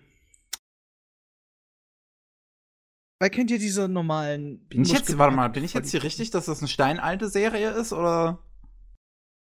Weil ich sehe hier eine, eine, Anime aus den 70ern mit, mit Osamu Desaki im Regiestuhl, die heißt Karate Master im Englischen, aber die heißt im Japanischen Karate Baka Ichidai. Äh, nee, meins heißt Karate Baka Isekai. ah, natürlich. also, wenn das nicht irgendwie eine Verarsche ist davon. naja, äh, es geht inhaltlich darum, ein Karate-Meister, naja, also jemand, der Karate gemeistert hat, ähm, tritt in die Anderswelt über. Ja. Und zwar, er ist der Meinung, Karate kann alles lösen. Mhm. Jesus fuck, ist das wirklich so gut gezeichnet? Ja. Eines Tages rettet er ein Mädel, was. Also, äh, dieser obligatorische Truck, der immer kommt. Ja. Er rettet ein Mädel davor. Das ist der erste Transporter. Genau, er, er, er rettet das Mädel, indem er sich vor sich stellt und zwischen, zwischen sich, äh, zwischen ihr und dem Truck steht. Eine Karate-Pose einnimmt und den Truck mit seinem Karate schlägt. Während er mit voller Wucht auf ihn zurast. Also ah, ich ja. schätze mal, dass Karate nicht alles lösen kann, wenn er in einer anderen Welt landet. Er hat ihn ziemlich gut eingedellt, bevor er gestorben ist. gut. Er landet in der Anderswelt, in der Zwischenwelt mit der Göttin erstmal. Eine ziemlich leicht bekleidete Göttin, was ihm aber als, ja, als, als erstes auffällt. Ich hab Déjà-vu. Warte. was ihm aber als erstes auffällt ist, huh, sie muss ziemlich viel trainieren. Ihre Muskeln sind ziemlich gut betont, weil er nichts anderes denkt außer trainieren und Karate. Oh Jedoch, er ist kein vollkommener Vollidiot, denn er hat die Lekt wirklich die Lektion verinnerlicht, wegen nutzt die Schwäche deines Feindes und so weiter und so fort. Also er kann das. Aber nur solange es im Kontext von Kampf und Karate ist. Denn anstatt eine Fähigkeit zu kriegen, sagt er, scheiß drauf, ich will alles in der neuen Welt mit Karate plätten und lösen. Eine neue Herausforderung. Ja! Also sie bietet ihm halt wirklich alles mögliche an Cheat Skills an und er meint, ich brauch's nicht. ähm, ja. ja. Oh Mann. Und genau im selben Chapter tötet er einen Minotaurus mit Karate. Ja, wieso Welcher nicht? eineinhalb, mindestens eineinhalb mal so groß ist wie er. Okay, ich meine, exakt den gelben, selben Gag haben wir doch jetzt schon am Laufen mit dem ähm, Kemonomichi, wo ein Wrestler in eine Fantasy-Welt reinkommt und dann alle Probleme mit Wrestling löst. Jedoch ist er kein äh, Fanatiker für Tiere, sondern er ist einfach nur, er möchte starke Gegner bekämpfen. Er ist dieser typische Schonenkämpfer. Okay, mehr auf Action sich Aha. konzentriert hier. Aber er kann halt auch einen klaren Kopf behalten. Also er ist nicht dieser typische Vollidiot, aber er ist ein Idiot, wenn es ums Kämpfen geht. Okay, also er hat nichts im Schädel außer Kämpfen, aber darin ist er wenigstens akzeptabel. Darin ist er akzeptabel, aber er hat auch diese, er hat auch diese ähm, Lektion halt verinnerlicht. Diese, von wegen, nutze seine Schwäche aus, bleib ruhig und so weiter und so fort, hab, sei respektabel. Also, er kann schon ziemlich austeilen, aber. Also verbal und äh, physisch meine ich. Jetzt, äh, okay, das hört sich ja an, als wäre der eigentlich ganz vernünftig. Warum hat er dann den Scheiß am Anfang gemacht? War das einfach nur aus Plotgründen, dass Nein, er den verdammten Truck es, hat, um er zu kann vernünftig umzubauen? sein, aber ist halt. Kennst du ich meine, da hat er nicht versucht, die Schwäche des Trucks bist? auszunutzen. äh, nein, wirklich versucht, äh, mit Karate zu lösen, indem er den Truck frontal schlägt. Ja, das ist nicht unbedingt die beste Taktik. Wenn er bei den anderen Sachen so schlau agiert, hat er da echt wie ein Idiot agiert, oder? Sagen wir es so, er kann alles Lebende sicherlich auslöschen, wenn er wollte. bei mechanischen Sachen, bei tonnenschweren metallischen Gestellen, die sich dann bei Explosionskraft fortbewegen und äh, per, Dinosauri per alten Dinosauriern, welche dann zur Flüssigkeit wurden, da hört es auf. Aber er wusste es halt nicht. Oh Mann. Oh Mann, oh Mann. Also das kann man sich ja. durchlesen, das ist momentan noch relativ kurz, aber ich weiß, allein daran, wie ich hier Probleme habe, das zu beschreiben, ist irgendwie spricht für und gegen das Ganze meiner Meinung nach, weil La lass uns mal auflisten, was wir jetzt alles schon an wild wilden, schrägen Scheiß hatten mit der äh, Alternativwelt, ne, mit Isekais. Ne, wir hatten natürlich das Militär der Isekai, das war das Gate-Gedöns. Ne? Hm. Wir haben den Sumo-Ringer, wir haben den 14 mit der Technologie, mit dem verdammten scheiß Handy. Was oh, davon hatten wir sogar zwei. Ja, oh Gott, okay. Ich meine, also, jetzt, selbst wenn wir die ganzen Viecher ausnehmen, wo die Leute einfach nur äh, Dämonen, Könige sind oder irgendwie Fantasie- oder Magiefähigkeiten über, übermenschliche haben, was brauchen wir denn noch in der anderen Welt? Ein Eisverkäufer oder sowas. Eisverkäufer wäre doch in Ordnung, oder? äh, Die Abenteuer eines Eisverkäufers in der anderen Welt. Äh, wir haben mehrere Pharmazisten. ja, Zur Auswahl Pharma haben wir auch. äh, was, warte, warte, warte. Bibliothekar haben wir jetzt neuestens neu Bi Genau, ne? Bibliothekar. Und warte, ich hatte noch irgendwas äh, Truckfahrer. Maschinenbauer. Ich hätte gern einen Truckfahrer. Ja, aber der hätte es echt problematisch, Benzin aufzutreiben ja. in der äh, alternativen Fantasiewelt. Also ich könnte maximal noch Maschinenbauer anbieten mit Magiecraftmeister, aber das lasse ich jetzt erstmal offen. Ich könnte da fast schon. Äh, Was war dieses, dieses, dieses Knights and Magic? Das war doch auch Isekai, ne? Ja. Ach Gott. Richtig. Sci-Fi-Roboter angetrieben von äh, mag magischen Kristallen. Ja. Ähm, sagt mal, einige Leute behaupten jetzt, dass Dr. Stone im Endeffekt auch eine Isekai ist, nur weil es die äh, Grundmechaniken von einer Isekai benutzt. Im Sinne von wegen jemand, der in einer anderen Welt als seine Bekannten seine Fähigkeiten aus seiner ursprünglichen Welt benutzt. Naja, Aber, dann ist ein Reisemanga auch ein Isekai. Ja, genau. Das, äh, ich bin da zum Beispiel dagegen. Aber ich bin dagegen. Äh, es ist ja offensichtlich, dass er dieselben Sachen benutzt, die die ganzen Isekai-Sachen so beliebt gemacht haben, ne? Und damit Erfolg hat. Naja, äh, theoretisch gesehen kein Isekai, da er ja nur verstanden wurde, sein halt er selbst geblieben ist, keine andere Welt, er ist nicht gestorben. Nee. Es ist praktisch gesehen Zeitsprung, also wäre es eher Sci-Fi als Isekai, wenn überhaupt. Würde ich auch so. Oder halt nicht, nicht, nicht Sci-Fi, sondern ähm, Oh Gott, es gibt noch was Spezielles, glaube ich, wenn du, äh, wenn du in die Zukunft reist, also in der Zukunft bist und das nicht äh, alles mit ähm, Cyborg und so weiter ist. Aber ja, ja.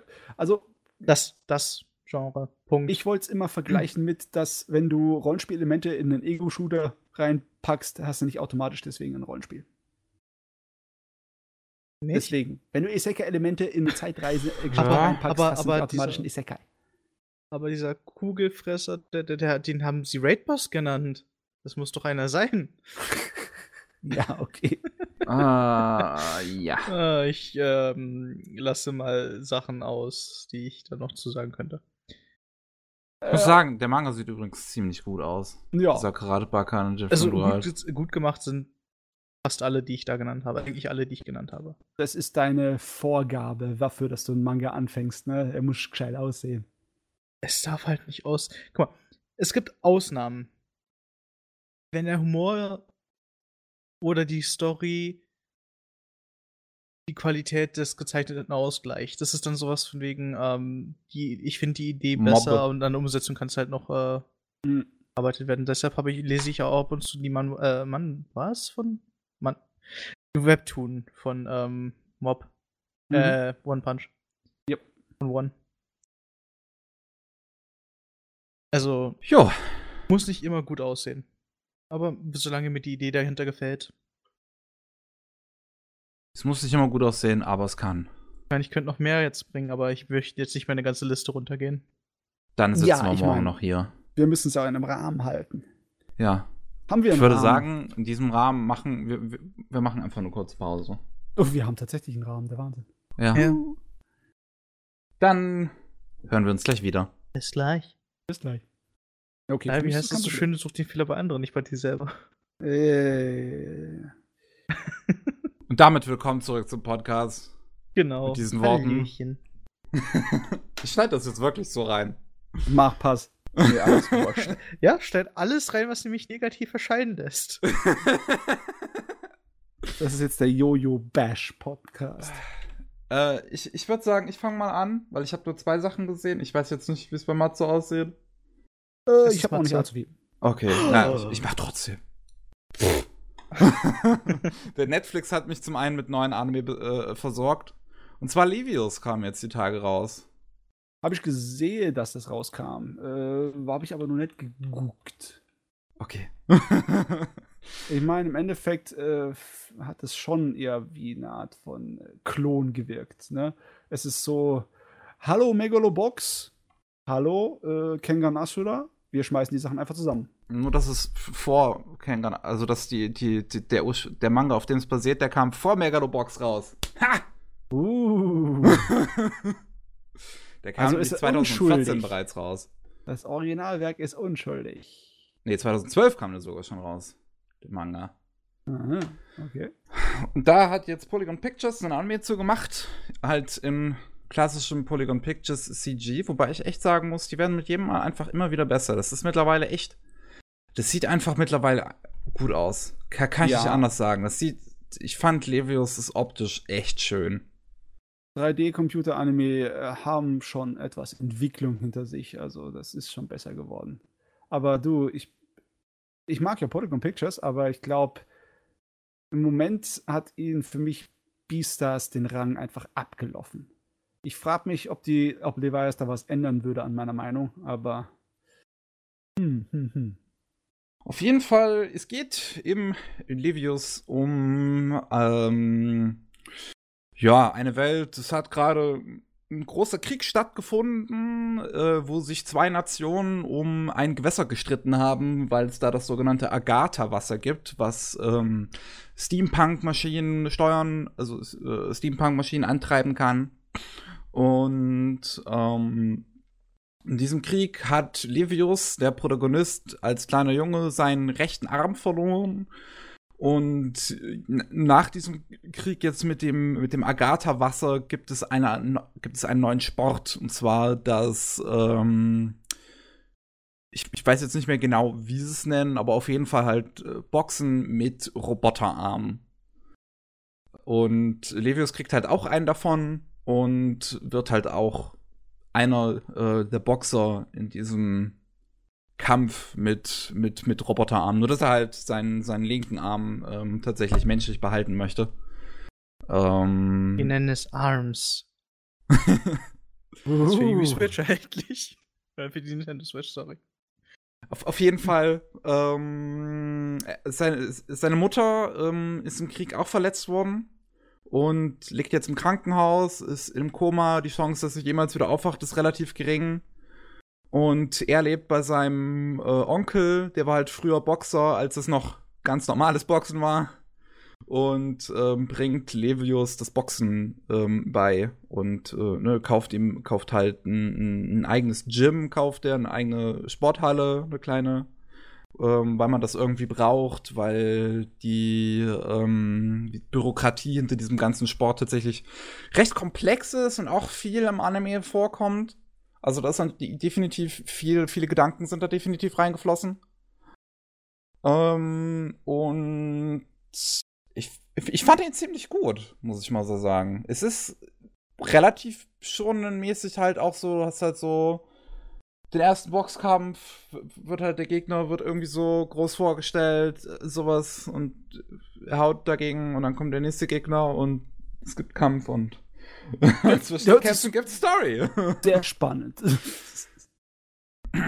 Aber was es gibt viele Kleinigkeiten, die mir daran halt echt gerne gefallen haben. Zum einen ist der, der erzählerische Ton der Serie ist halt einfach genau mein Ding. So zwischen den Kämpfen ist alles einfach sehr melodramatisch und schön melancholisch, so gern, so genau wie ich das mag ist, ist ein Sportdrama. Also es ist so, äh, so typisches, also fast schon typisch japanisch. Ich meine, seit verdammt nochmal Ashton und Joe müssen jede verdammte Boxer-Ding irgendein Sportdrama sein, außer Hajime no Ippo vielleicht.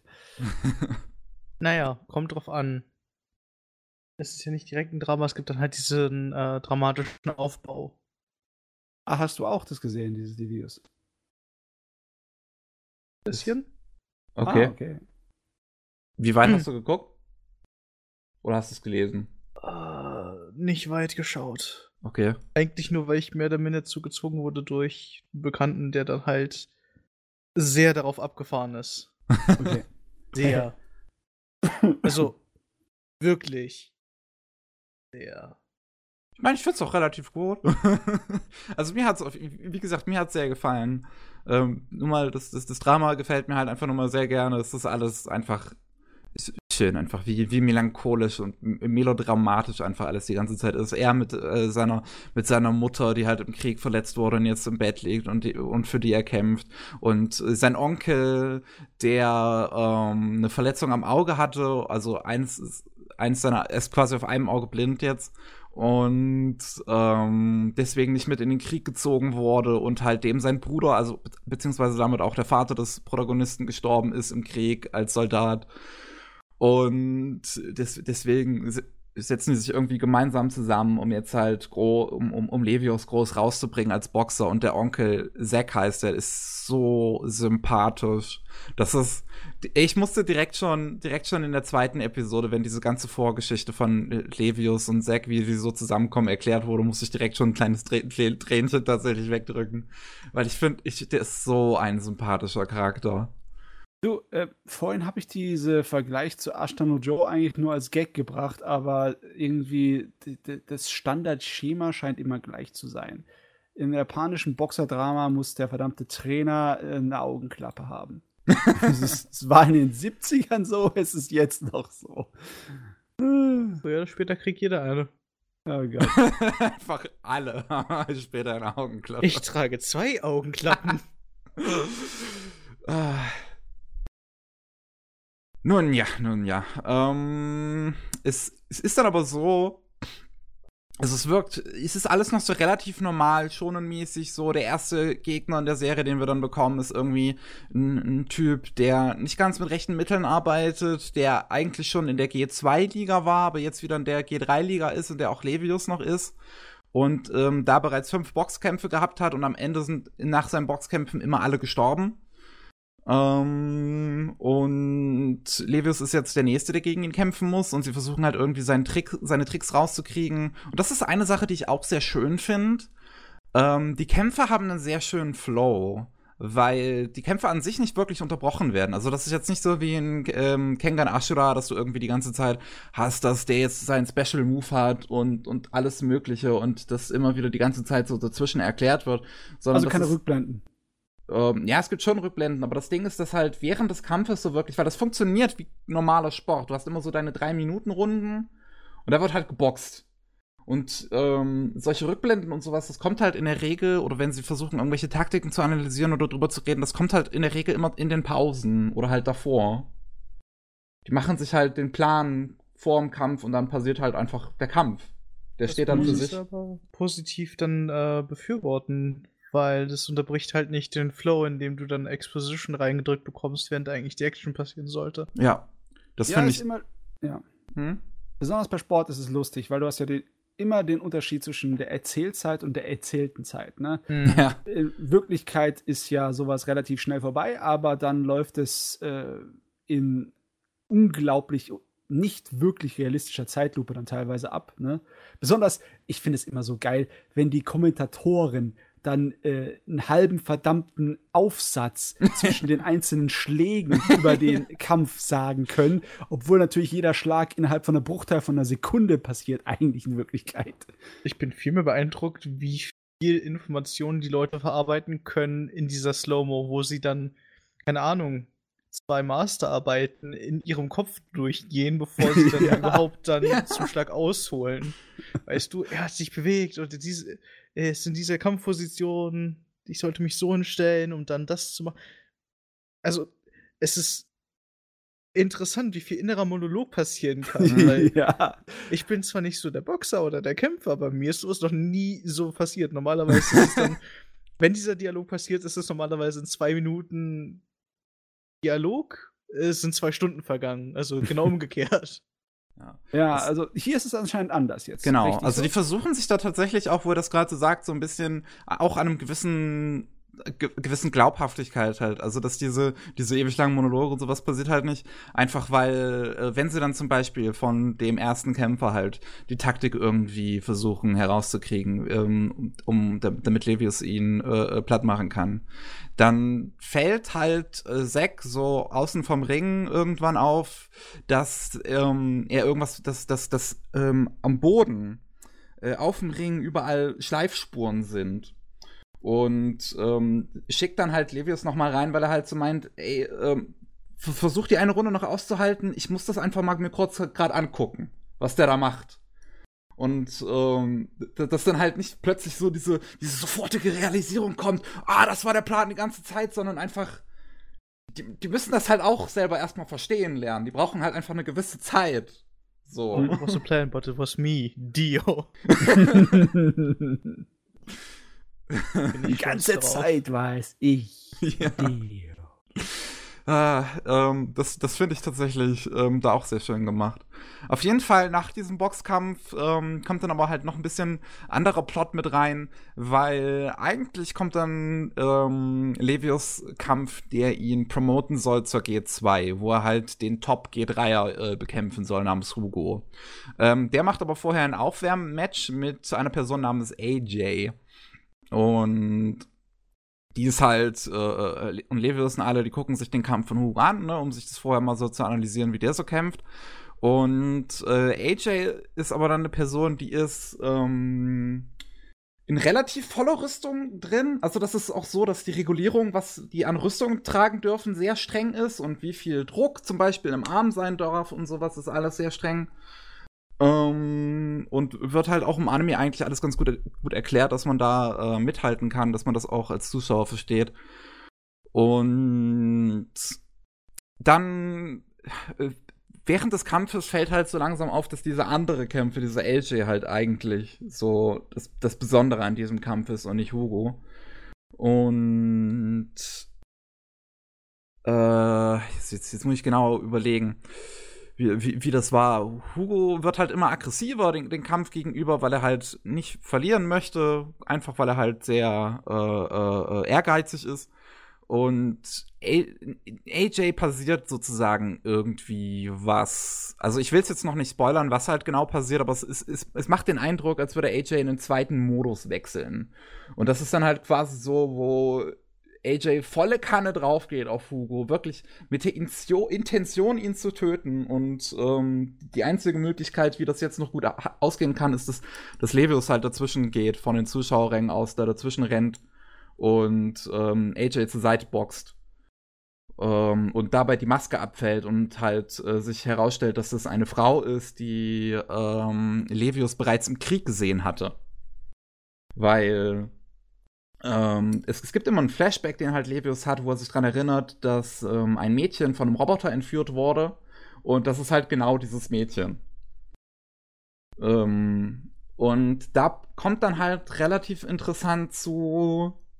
So, so, so, er versucht dann mit diesem Mädchen nochmal zu reden, weil sie hat halt, sie ist halt damals äh, äh, weggerannt vor diesem Roboter, auch mit einer anderen, mit einem anderen kleinen Jungen und äh, hat Levius um Hilfe angeschrien und äh, Levis macht sich da jetzt natürlich Gedanken, so warum ist die jetzt hier, warum ist die jetzt Boxerin und alles sowas. Und die gehört halt zu einer Firma namens Puh, oh, wie war das? Amethyst. Genau, Amethyst. Und, und, und boxt halt für die. Und Amethyst ist eine riesige, ist eine der großen Kohlefirmen der Welt, die halt auch ähm, mit Agatha äh, Wasser viele Mechaniken bauen. Und. Äh, also Kohle im Sinne von Kohlekraft oder? Ja, Kohlekraft. Okay. Ich, ich muss mich immer daran erinnern, dass es ein Steampunk-Universum ist und nicht reines Cyberpunk. Ja, ist, ist es Steampunk. Weil ähm, es sieht auf jeden Fall in keinster Weise so aus auf den ersten Blick. Oh, ich weiß nicht. Ich finde so gerade die Hintergründe und alles, das macht so alles so einen, so einen industrialisierten Eindruck. So dieses, dieses Zeitraum von Großbritannien, wo die Industrie und alles sowas ähm, fand ich, kam dieser Vibe ähm, bei mir die ganze Zeit über in der Serie an. Auch von der Musik her, das hat alles so eine, so eine, auch so eine sehr britische Stimmung. Erinnert mich sehr auch an den Soundtrack jetzt vom neuen Pokémon, was ja auch in Großbritannien spielt. Ähm, auf jeden Fall, diese Firma stellt sich heraus, nicht ganz so, nicht ganz so clean. Die haben vielleicht so ein paar Kinder entführt während des Krieges, um mit denen Experimente anzustellen und AJ ist halt eins davon. Und Levius ähm, äh, stimmt dann halt zu einem Kampf zu gegen AJ, um ähm, zu versuchen, AJ aus der Gehirnwäsche quasi zu befreien, der sie da unterliegt. Ja. So, jetzt, jetzt ist die gute Frage hier. das sind zwölf Episoden. Was machen die damit? Ist wahrscheinlich wieder alles offen, oder? Ähm, tatsächlich ist es relativ interessant. Die Manga-Vorlage lief ursprünglich relativ kurz. Ähm, und zwar von zwei, Ende 2012 bis Mitte 2014. Und da kamen nur drei Bände raus. Und das ist, was der Anime auch ähm, adaptiert hat. Oh, okay. Und dann kam halt ein Jahr später, ist dann Levius Est angefangen, was halt quasi die Fortsetzung der Story ist. Und man kriegt auch eigentlich einen guten Eindruck so davon, so ja, hier, da, da ist dann am Ende der Serie ist ein guter Punkt, um jetzt hier zu enden. So. Aber dann geht halt noch ein anderer Manga dann quasi weiter. Äh, ja, okay. Das ist schon mal äh, Vorteil und Nachteil. Äh, das heißt wahrscheinlich, die Serie wird nicht komplett äh, unzufrieden sein am Ende. Aber jetzt ist halt noch die Frage: Erfolg oder nicht Erfolg? Was ist dem beschert? Ich habe keine Ahnung, wie es im Moment aussieht mit äh, Box-Animes. Ich meine, Megalobox war ja gar nicht so schlecht erfolgreich, oder? Ja, kriegt ja eine zweite Staffel. Ja, das hat auf jeden Fall funktioniert. Aber Box-Animes sind nie die gigantisch großen Dinge. Also sowieso Kampfsport. Ich, fra ich frage mich sowieso, was die Leute geritten hat, dass wir in letzter Zeit so viel davon bekommen wie Bucky und King Hanash oder. Hm. Mal sehen. Netflix. Mal sehen. Netflix. Wahrscheinlich Netflix, Netflix hat die Leute geritten. Ja, wenn dann irgendwie äh, Netflix nicht mehr die Laune dazu hat, dann wird es wahrscheinlich nichts passieren. Und wenn Netflix es will, dann passiert eine zweite Staffel, egal wie die Leute die erste aufgenommen hatten. Gott, ey, da kann man gar nicht mehr wirklich so äh, drüber nachsinnen. Es ist irgendwie alles der Willkür von dem Footsies jetzt überlassen. Ich muss aber wirklich sagen, so in Sachen Netflix, dass ich dieses Jahr eigentlich ziemlich zufrieden bin mit den Anime, die da so kamen. Also jo. weitaus besser als das, was so letztes Jahr kam. Da war ja vieles sehr umstritten, sowas wie Be the Beginning, Hero Mask, Ico, also alles sehr typische westliche Thriller fast schon die wahrscheinlich auch nur so gemacht wurden, um halt wirklich den Best zum Besten zu appealen, weil es halt Netflix ist. So, und dieses Jahr hatten wir dann halt sowas wie, ja, Kengan Ashura oder Rilakuma und jetzt Levius und pff, was hat man noch an den Originals? Auf jeden Fall bin ich zufriedener. Ich meine, es kamen natürlich auch dieses Jahr noch schlechtere, schlechtere Sachen raus, sowas wie Seven Seeds was dann halt keinem gefallen hat. Aber ähm, die Originals, also ich meine jetzt damit nicht unbedingt, was sie aus dem TV lizenzieren, sondern halt wirklich, was äh, in erster Linie für Netflix produziert wird. Ähm, ja, Netflix ist auf jeden Fall der größte Anbieter von den Streaming-Diensten, was Anime angeht im Moment, oder? Also außer natürlich die Streaming-Dienste, die sich sowieso rein auf Anime konzentrieren. Ja. Ja, also schon. Ich meine, Amazon Prime hat jetzt in letzter Zeit ähm, sehr viel vom Programm von KSM aufgenommen und KSM ist halt nun mal einer der größten Publisher in Deutschland, aber an sich ähm, ist, hat wahrscheinlich, also Netflix hat auf jeden Fall mehr Exklusivtitel. Mhm. In der Richtung zum Beispiel.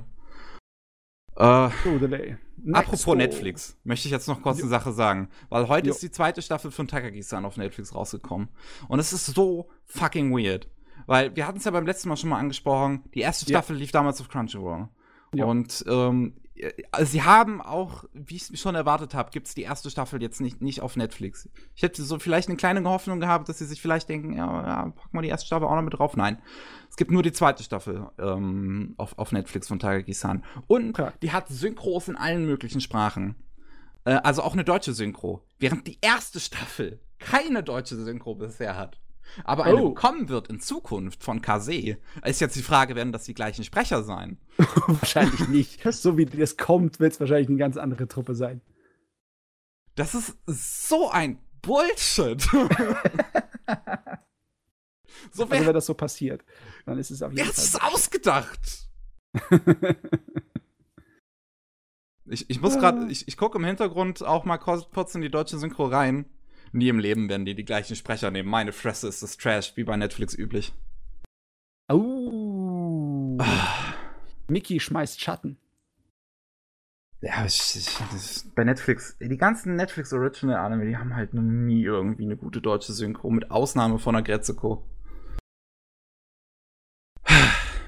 naja. Gut, das zweite auf jeden Fall, was ich dann noch gesehen habe, wäre Sarah Sanmai.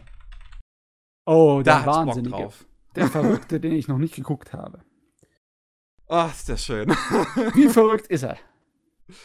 Ähm, er ist halt typisch Ikuhara.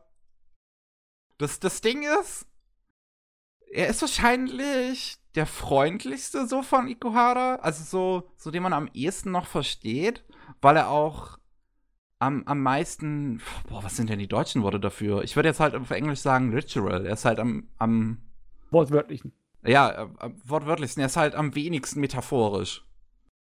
Alles klar. Ich meine, am Ende, am Ende sagt der Bösewicht straight up. Das ist so gut. Der sagt am Ende, ist einfach wirklich, wortwörtlich, ich bin nur ein Konzept. Okay, ihr, okay. Äh, es okay. ist aber nicht unbedingt so überzeugend, wenn du sagst, das ist der einfachste Ökohara-Anime und dann guckt man irgendjemand sich die Google-Bildersuche durch und dann sieht er die kleinen Kappa-Wesen und sonstige, ich weiß gar nicht, wie ich das beschreiben soll. Wird der eine da von so einem Kappa-Entenkopf aufgespießt? Oder in den Was Arsch du von Kappa-Entenkopf? Ähm, ach doch, ich weiß, was du eventuell meinst. Das ist, ähm, äh, Cappy ist es. Das, das ist das Cappy? Wesen, was Leute in Kappas verwandeln kann. Ach so. Ah, okay. Falscher Cappy. ja, nicht der aus, aus Odyssey. Ähm. Kann ja ein anderer sein. Vielleicht ein nicht Nintendo-lizenziertes Produkt. Auf jeden Fall. In Sarah Sanmai geht es um. Boah, das ist, es ist ein bisschen, bisschen komplizierterer Anfang tatsächlich, aber danach nimmt es eine sehr episodische Struktur eigentlich an. Ähm, du hast einen Jungen, der verkleidet sich gerne als so ein Idol, was da im Fernsehen immer unterwegs ist und macht dann macht so Fotos, weil das Idol ist so, die sagt immer jeden Tag, heute ist Lucky Selfie Day mit diesem Gegenstand. Und das heißt, ne, man soll sich mit diesem gewissen Gegenstand irgendwie fotografieren. Am ersten Tag sind es halt Boxen. Also einfach nur ganz normale Amazon-Boxen. so. Äh, und ähm, da geht der Protagonist verkleidet sich halt gerne als dieses Idol, geht damit rum und macht dann halt Fotos mit diesem Lucky-Item, trifft dabei zufällig auf einen anderen Jungen, der gerade ein Auto aufbrechen wollte. Ähm, er rennt schnell weg, der andere natürlich hinterher. Beide landen letzten Endes bei einer Statue von einem Kappa. Und äh, da, das machen sie aus Versehen kaputt. Und da kommt dann ein Cappy raus, der halt Leute in Kappas verwandelt. Und die beiden Jungen sind dann so, ähm, nee, genau, der Gemeine ist dann erst so, er sieht irgendwie aus wie ein Frosch. Der andere so, ja, hast recht, er sieht aus wie ein Frosch. Und dann sagt Cappy so, ich kann das überhaupt nicht leiden, wenn mich jemand Frosch nennt. Und verwandelt halt beide in Kappas, indem er ihnen halt das, das, wie heißt das, das Shira, Shirakitama oder irgendwie sowas aus dem, nee, genau, das Shiri Kodama aus dem Arsch reißt. Ja, ja, ja. Die Arschperle. ja. man muss halt, man muss wenn man da reingeht, muss, sollte man so ein bisschen was über ähm, Kappas wissen. Am besten. Schräge Dinger, jawohl. Ja, weil nun mal halt dieses Shiro Kodama, das ist halt irgendwie so ein angebliches Organ, was ein Mensch im Arsch hat, wo halt die Seele drin steckt und das halt ein Kappa einem aussaugt. Ähm, und Kappas stehen auch irgendwie auf Gurken. Das ist auch eine Sache, die sehr präsent ist in der Serie. Gurken. Ja. Und damit kannst du einen Kappa besänftigen. Ist ja eigentlich ursprünglich ein Monster. Zwar nicht das allergefährlichste Monster, aber ist schon so ein Ding, das nicht unbedingt der große Menschenfreund ist. Der allergrößte. Die mögen Wrestling. Äh, Sumo, sorry. Jawohl. Ja. Ja, und äh, Schwachstelle ist Kopf und äh, das bisschen Wasser, das er da oben in seiner Schale hat. Und Gurken. ja. Schräg. Ich meine, die Japaner haben sich ausgedacht. Was erwartest du? Ja, ähm, auf jeden Fall. Dann kommt noch ein dritter Junge dazu, namens Enter. Ähm, der läuft dann nur so zufällig eigentlich dran vorbei und meint dann auch so, ey, du siehst aus wie ein Frosch. Bam, der nächste Kappa. und die drei sind dann ein Kappa-Team, ähm, die Cappy immer losschickt, um Kappa-Zombies auszuschalten. Ähm, die zufälligerweise immer das Lucky-Item des Tages versuchen zu stehlen du hast dann immer so, also am ersten Tag ist dann so, da fliegen dann diese ganzen Amazon, beziehungsweise in der Serie sind es natürlich Kappa-Zone. Äh, Boxen fliegen äh, durch den Himmel äh, Richtung des Kappa-Zombies und äh, die drei müssen dann halt versuchen, den Kappa-Zombie zu stoppen. Wie machen sie das Ganze? Natürlich durch eine Musical-Einlage, selbstverständlich. Okay. Also sie sind Kappa-Idols. Verstehe. So, so, so ein bisschen. Und ähm, ich meine, wäre nicht das erste Mal, dass ein Idol durch Musik und Tanz äh, einen Kampf löst? Nein, nicht das erste ja. Mal, definitiv nicht. Vor allem nicht in Anime. Hm, vor allem nicht in Anime. ähm, aber das Ganze nimmt dann danach so ein bisschen eine episodische Struktur an, wo es halt noch zwei Polizisten gibt. Ähm, die sind ein homosexuelles Paar, die sind eigentlich total super. Ähm, aber die sind so ein bisschen die Bösewichte, was ich so ich sag mal, ein bisschen später herausstellt, dass sie halt eigentlich manipuliert werden von den Ottern. Das, okay, das, die, echt, die echten Bösewichte sind die Otter. Ja. Das ist Gut zu wissen. Da wird auch die ganze Zeit ein Wortspiel mitgemacht, ähm, das man auch äh, eventuell verstehen sollte. Uso ist zum einen das japanische Wort für Otter, zum anderen das japanische Wort für Lüge. Und damit wird viel rumgespielt. Und ja, wie, wie gesagt, dann hast du halt da die Cops, ähm, die irgendwie jeden Tag sich einen Typen suchen mit einem weirden Fetisch, um ihn in einen Kappa-Zombie zu verwandeln. Was effektiv heißt, dass sie ihn aus dem kollektiven Gedächtnis von allen Menschen auslöschen. okay. Ich werde jetzt nicht versuchen, das zu interpretieren, weil da werde ich wahrscheinlich in ein verdammtes Kaninchenloch reinfallen, das ganz schön tief geht, weil wir wissen ja, wer diesen Scheiß gemacht hat. Ne? du kannst dich angesprochen fühlen, du Saftsack. ah. Also ich muss den unbedingt auch noch gucken, aber ich, äh, ich glaube, ich brauche da noch ein bisschen Vorbereitungszeit, um mich geistig und körperlich darauf einzustellen. Ich schätze mal so etwa fünf bis zehn Jahre müsste ich dafür brauchen. Klingt nach einer guten Zeit. Ja. Ah. Vielleicht ist dann der Eureka 7 Film dann draußen. ist es? Ist es, ein, ist es ein sehr schöner Anime, muss ich echt sagen. Der hat mir sehr gefallen. Er ist halt, er ist so dumm. einfach. Aber er, er embraced das einfach. So, du siehst halt zum Beispiel die ganze Zeit das Popoloch von dem Cappy. Und dann, wie er irgendwie die Leute halt aus seinem, wie halt die Kappas aus seinem Hintern rauskommen in so eine ekligen gelben Flüssigkeit. Ich hab mich oder, gewundert, oder, was das für ein Bild war, was ich gesehen habe. Jetzt, jetzt muss ich gucken. Ich habe das eine gesehen, wo auf jeden Fall der Cappy strippt. Das habe ich jetzt gesehen. Meinst du das, was ich geschickt habe? Ja. Das, okay. Das zweite ist auch lustig, was du geschickt hast. Aber ist ja nicht aus Sarah Sanmai. Wobei, wo, wo ich gerade Live-Action-Footage sehe, das ist auch cool. Das benutzen die auch hin und wieder in dem Anime. Irgendwie so ein bisschen mit eingebunden. Es gab ja am Anfang, also das Ending nutzt äh, echte Hintergründe, nur mit den Figuren reingezeichnet, was ja cool ist. Mhm. Ähm, aber zum Beispiel die Sequenz, wie sie diese mehr oder weniger anders Welt betreten, wenn sie zu Kappas werden, ist immer so Footage aus einem, im Prinzip einem kleinen Plastikset, was du wirklich siehst, dass es auf so einen Tisch vor einem roten Hintergrund gestellt wurde, ähm, wo einfach die Kamera da gerade so durch die Mitte durchfährt äh, zu einem, äh, zu einem dieser Tore, die halt äh, in, in Kyoto stehen. Ähm, nur mal so, das zweite Bild war eine Referenz dazu. Es gibt nämlich einen mechanischen Kappa in einem japanischen Monsterpark äh, der rausfährt, wenn Menschen in der Nähe sind. Was auf dem Mythos basiert, dass äh, Kappas früher Menschen dann ins Wasser gezogen haben, um sie zu ertränken. Ja. Oh, na, oh natürlich, ja. Ähm, das erklärt dann auch, wie die Kappa-Zombies getötet werden, weil ähm, wenn die, wenn unsere Protagonisten halt äh, gegen Ende ihres Musicals das Shiro Kodama aus dem Arsch des Gegners ziehen und dann halt das den wahren Fetisch der, der Figur immer erfahren. So, das ist auch immer, das ist lustig, wie trocken die das dann immer sagen. Ah, er wollte, oh, was war einer der Fetische? Äh, es gab einen Typen, der hat, der hat Badewasser von Frauen gesammelt, oh, um darin zu baden. Wow hat sich ja herausgestellt, dass, das, äh, dass man damit Geld machen kann. Ne? Wir erinnern ja. uns an die ja. letzte Internetgeschichte. Aber bitte nicht trinken. das ja, stellen die dann immer total trocken vor. Das ist sehr angenehm. Und dann kommt halt eine riesige Wasserwelle und holt den Kappa-Zombie weg. Das war Monsterkultur mit Jojo.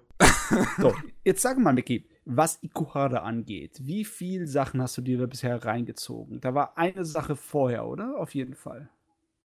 Äh, muss ich jetzt gerade mal gucken, tatsächlich. Ich jetzt gerade mal gucken. Ich hab. Äh, ich gebe halt auch nur so immer teilweise weiter, was mir dann halt auch so selbst so gesagt wurde. Also, als ich das halt ein bisschen drüber getweetet habe, hat mir auf jeden Fall eine Person, die halt auch riesen Ikuhara-Fan gesagt, dass das definitiv das, das die einfachste Serie ist.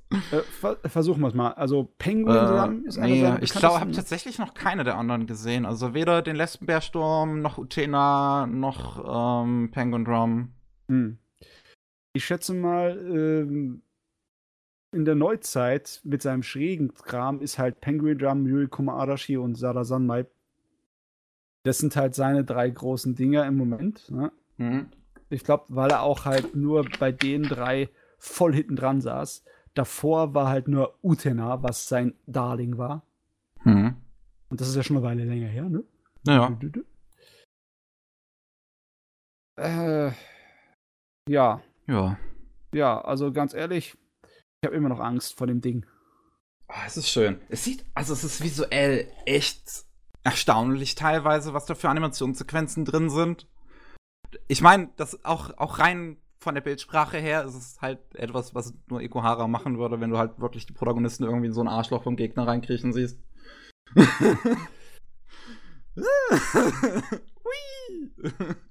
Spaßiger Anime. Aber das ist dann doch, also es ist trotzdem Wahnsinn, wie das Ganze schafft, noch irgendwie eine emotionale Geschichte zu haben.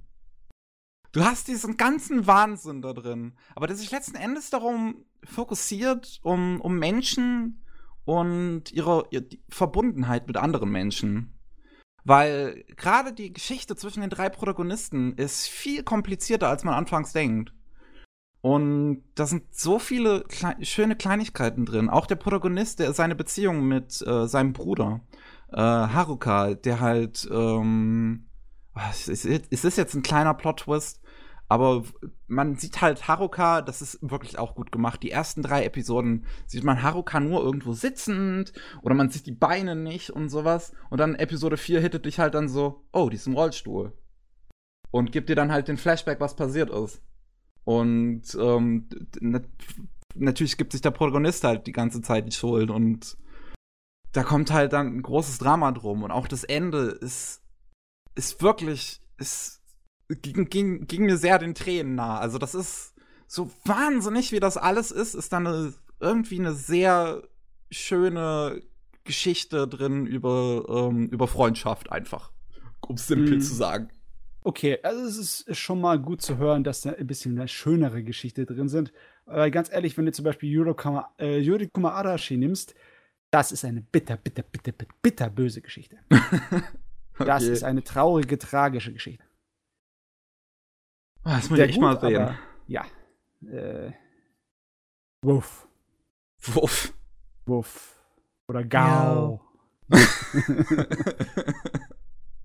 Na gut, ah. okay. Ich kann es nur empfehlen. Also es ist wirklich, ich, ich fand's, ich fand's super schön. Es ist halt, natürlich, es ist halt so außergewöhnlich einfach und wahrscheinlich halt einfach nicht für jedermann, weil es ist halt von Ikohara, aber wenn man, wenn man mal ein bisschen einfach was komplett anderes, sag ich mal, sehen will, das ist, ist es sehr schön. Mal sehen, mal sehen, mal sehen, ob das dieses Jahr bei mir noch funktioniert. Was hast du denn noch, Matze? So, ich hoffe, ihr habt alle noch ein kleines bisschen Konzentration übrig. Ja, ich mache mir, ich, ich mach mir kurz eine Knabberei auf. Wundert euch nicht, dass ich mich kurz mute.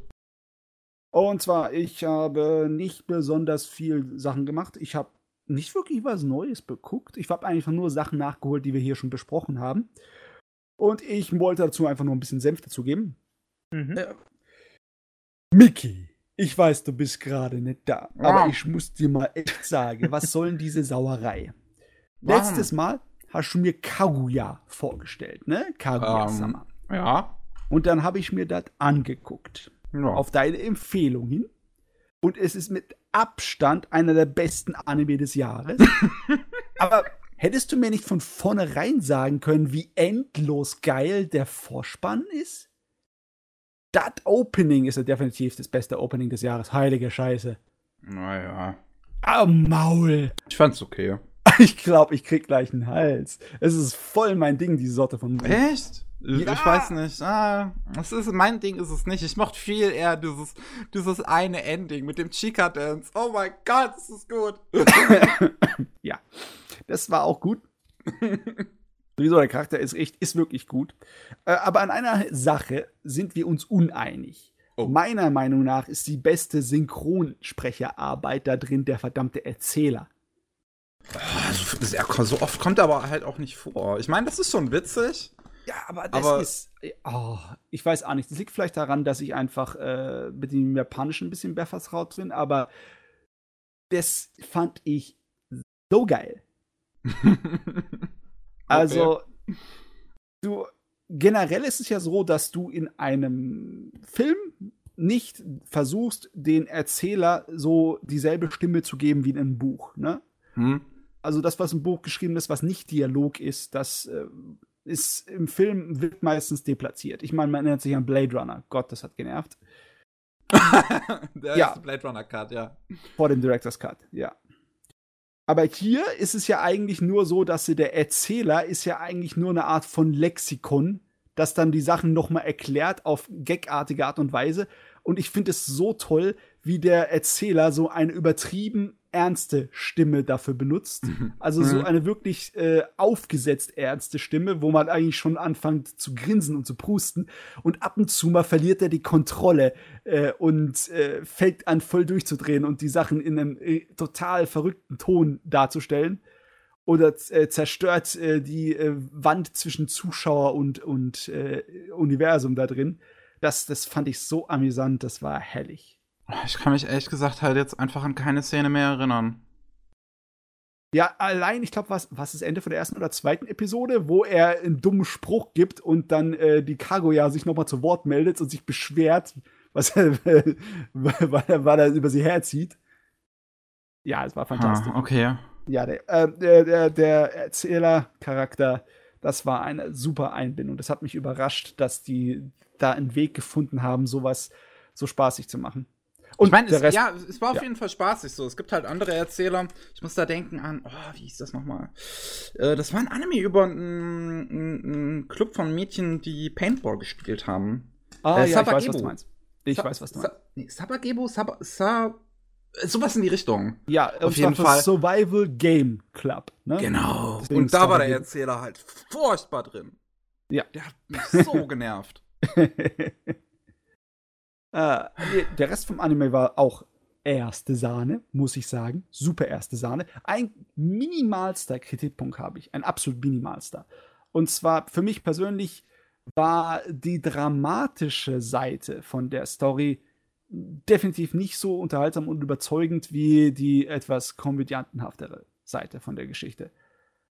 Also, das war war zwar unterhaltsam und war gut, aber ich fand es ein kleines bisschen ja, schwächer.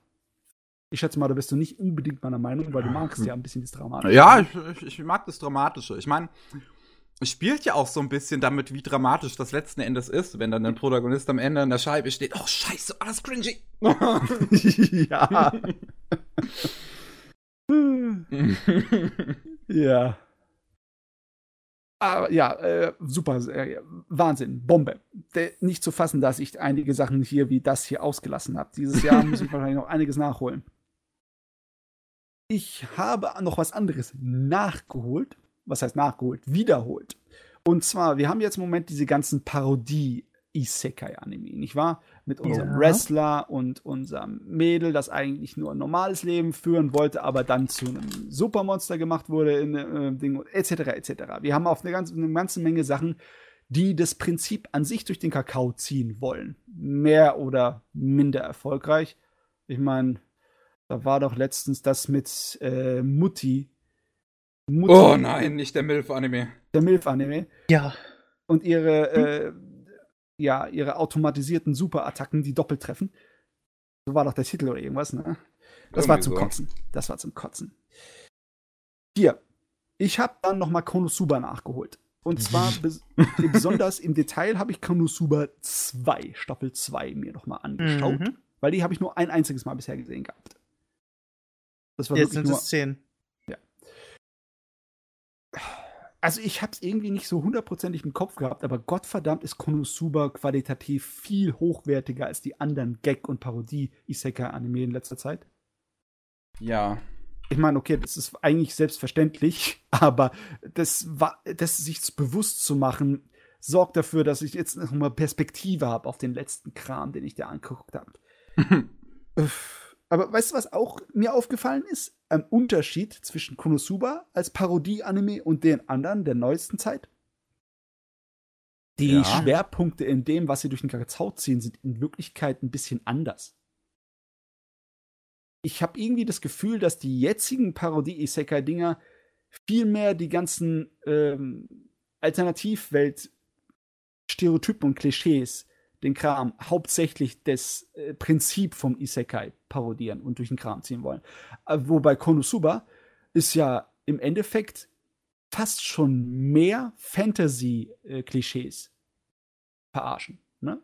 Rollenspiel und Fantasy-Klischees kriegen bei Konosuba eigentlich viel mehr eins auf die Glocke, als äh, dass sie das dann halt verarschen, dass er von einer anderen Welt kommt und ja, dass automatisiert ist, dass er aus Japan kommt, dass, mhm. äh, dass er auf jeden Fall eine Göttin bei sich hat, die ihm eigentlich äh, das und das alles bringt. Das wird ja in Konosuba nicht irgendwie so breit getreten, sondern die haben eher ihren Spaß damit, äh, Fantasy-Klischees äh, auszuschlachten. Ne? Da würde ich ja. sogar zustimmen. Ja. Und ehrlich gesagt, das war die richtige Entscheidung. Das macht es nämlich meiner Meinung nach weitaus besser. Es ist irgendwie, wenn ich es mir so richtig überlege, Isekai ist im Endeffekt so platt getreten, dass selbst wenn du Witze drüber machst, ist es nicht mehr, nicht mehr amüsant genug, nicht mehr unterhaltsam genug. Es ist halt, irgendwann ist so ein Witz einfach, einfach ausgequetscht. Ich meine, ich glaube, es gibt auch einfach keinen Witz mehr, den du zum Beispiel über Trump machen kannst oder so. Das ist einfach, es ist ja. vorbei. Es wird, man, man, merkt schon hier so, dass die Ausdauer nachlässt. Und das wurde mir halt, dadurch, dass ich jetzt Konosuba nachgeholt habe, wirklich schmerzhaft bewusst. Wobei, ich meine, es gibt immerhin den, die eine Figur in Konosuba, die einfach eine, eine Anspielung an den Protagonisten aus Sword Art Online ist. Ja. ja. ähm, hat er natürlich auch drin. Er hat ja auch direkte Seitenhiebe auf das Genre drin. Aber. Halt aber nicht bin, im ich, Fokus. Ja. Mhm, das ist nicht im Fokus. Gott sei Dank. Gott sei Dank. Und allein dadurch, dass dieser Fantasy-Trope im Fokus ist, ist es irgendwie. Ich habe das Gefühl, der, den kennt man auch länger oder besser als den Isekai-Trope. Ja. Zu dem Zeitpunkt auch. Ja, da ist es äh, einfacher und da hat man auch mehr Material. Ich habe auch, hab auch das Gefühl, viel weniger Leute verarschen an sich den Fantasy-Trope als den Isekai-Trope. Weil, ähm, ich lese ja ein bisschen Manga. Ja, klar. Und in jedem Isekai gibt es mindestens oh, mittlerweile äh, so eine Stelle von wegen, oh, hm, ich habe dieses eine Genre gelesen von so und so, da ist es eine Art Isekai. Also es kommt immer irgendwo Isekai drin vor, aber äh, irgendwie der Comedy-Aspekt liegt dann eher auf den Charakteren, anstatt auf zum Beispiel Fantasy oder dem Genre, in dem sie sich befinden. Ja, Nur ja. Der Handlung. Ich weiß, was du meinst. Mit diesem einen neuen Ding, wo äh, der Held ganz, ganz, ganz vorsichtig ist, ne? Der mhm. übertrieben vorsichtige Held und seine Göttin, der, der das auch irgendwie versucht, ein bisschen durch den Kakao zu ziehen ganz ehrlich, der fällt ziemlich flach, weil sie halt immer dasselbe machen. Das Einzige, was das Ding rettet, ist, dass der eine Hauptcharakter lustig ist. Die Göttin ist so ein Trash-Vibe. Die kann es mit Aqua aufnehmen. tatsächlich. Die kann es echt tatsächlich mit Aqua ja. aufnehmen. Äh, aber das, der Rest davon ist, fällt einfach flach, weil das ist einfach nicht genug. Es reicht nicht, Isekais. es reicht nicht. also es ist halt wirklich, es reicht nicht, Isekais durch den Kakao zu ziehen, weil das ist schnell ausgelutscht, weil sobald du in einem Isekai bist, ist alles, was du machst, ein Isekai-Trope irgendwo. ja. Äh, da kannst du noch so oft die vierte Mauer durchbrechen, die vierte Wand. Äh, ja. Nee.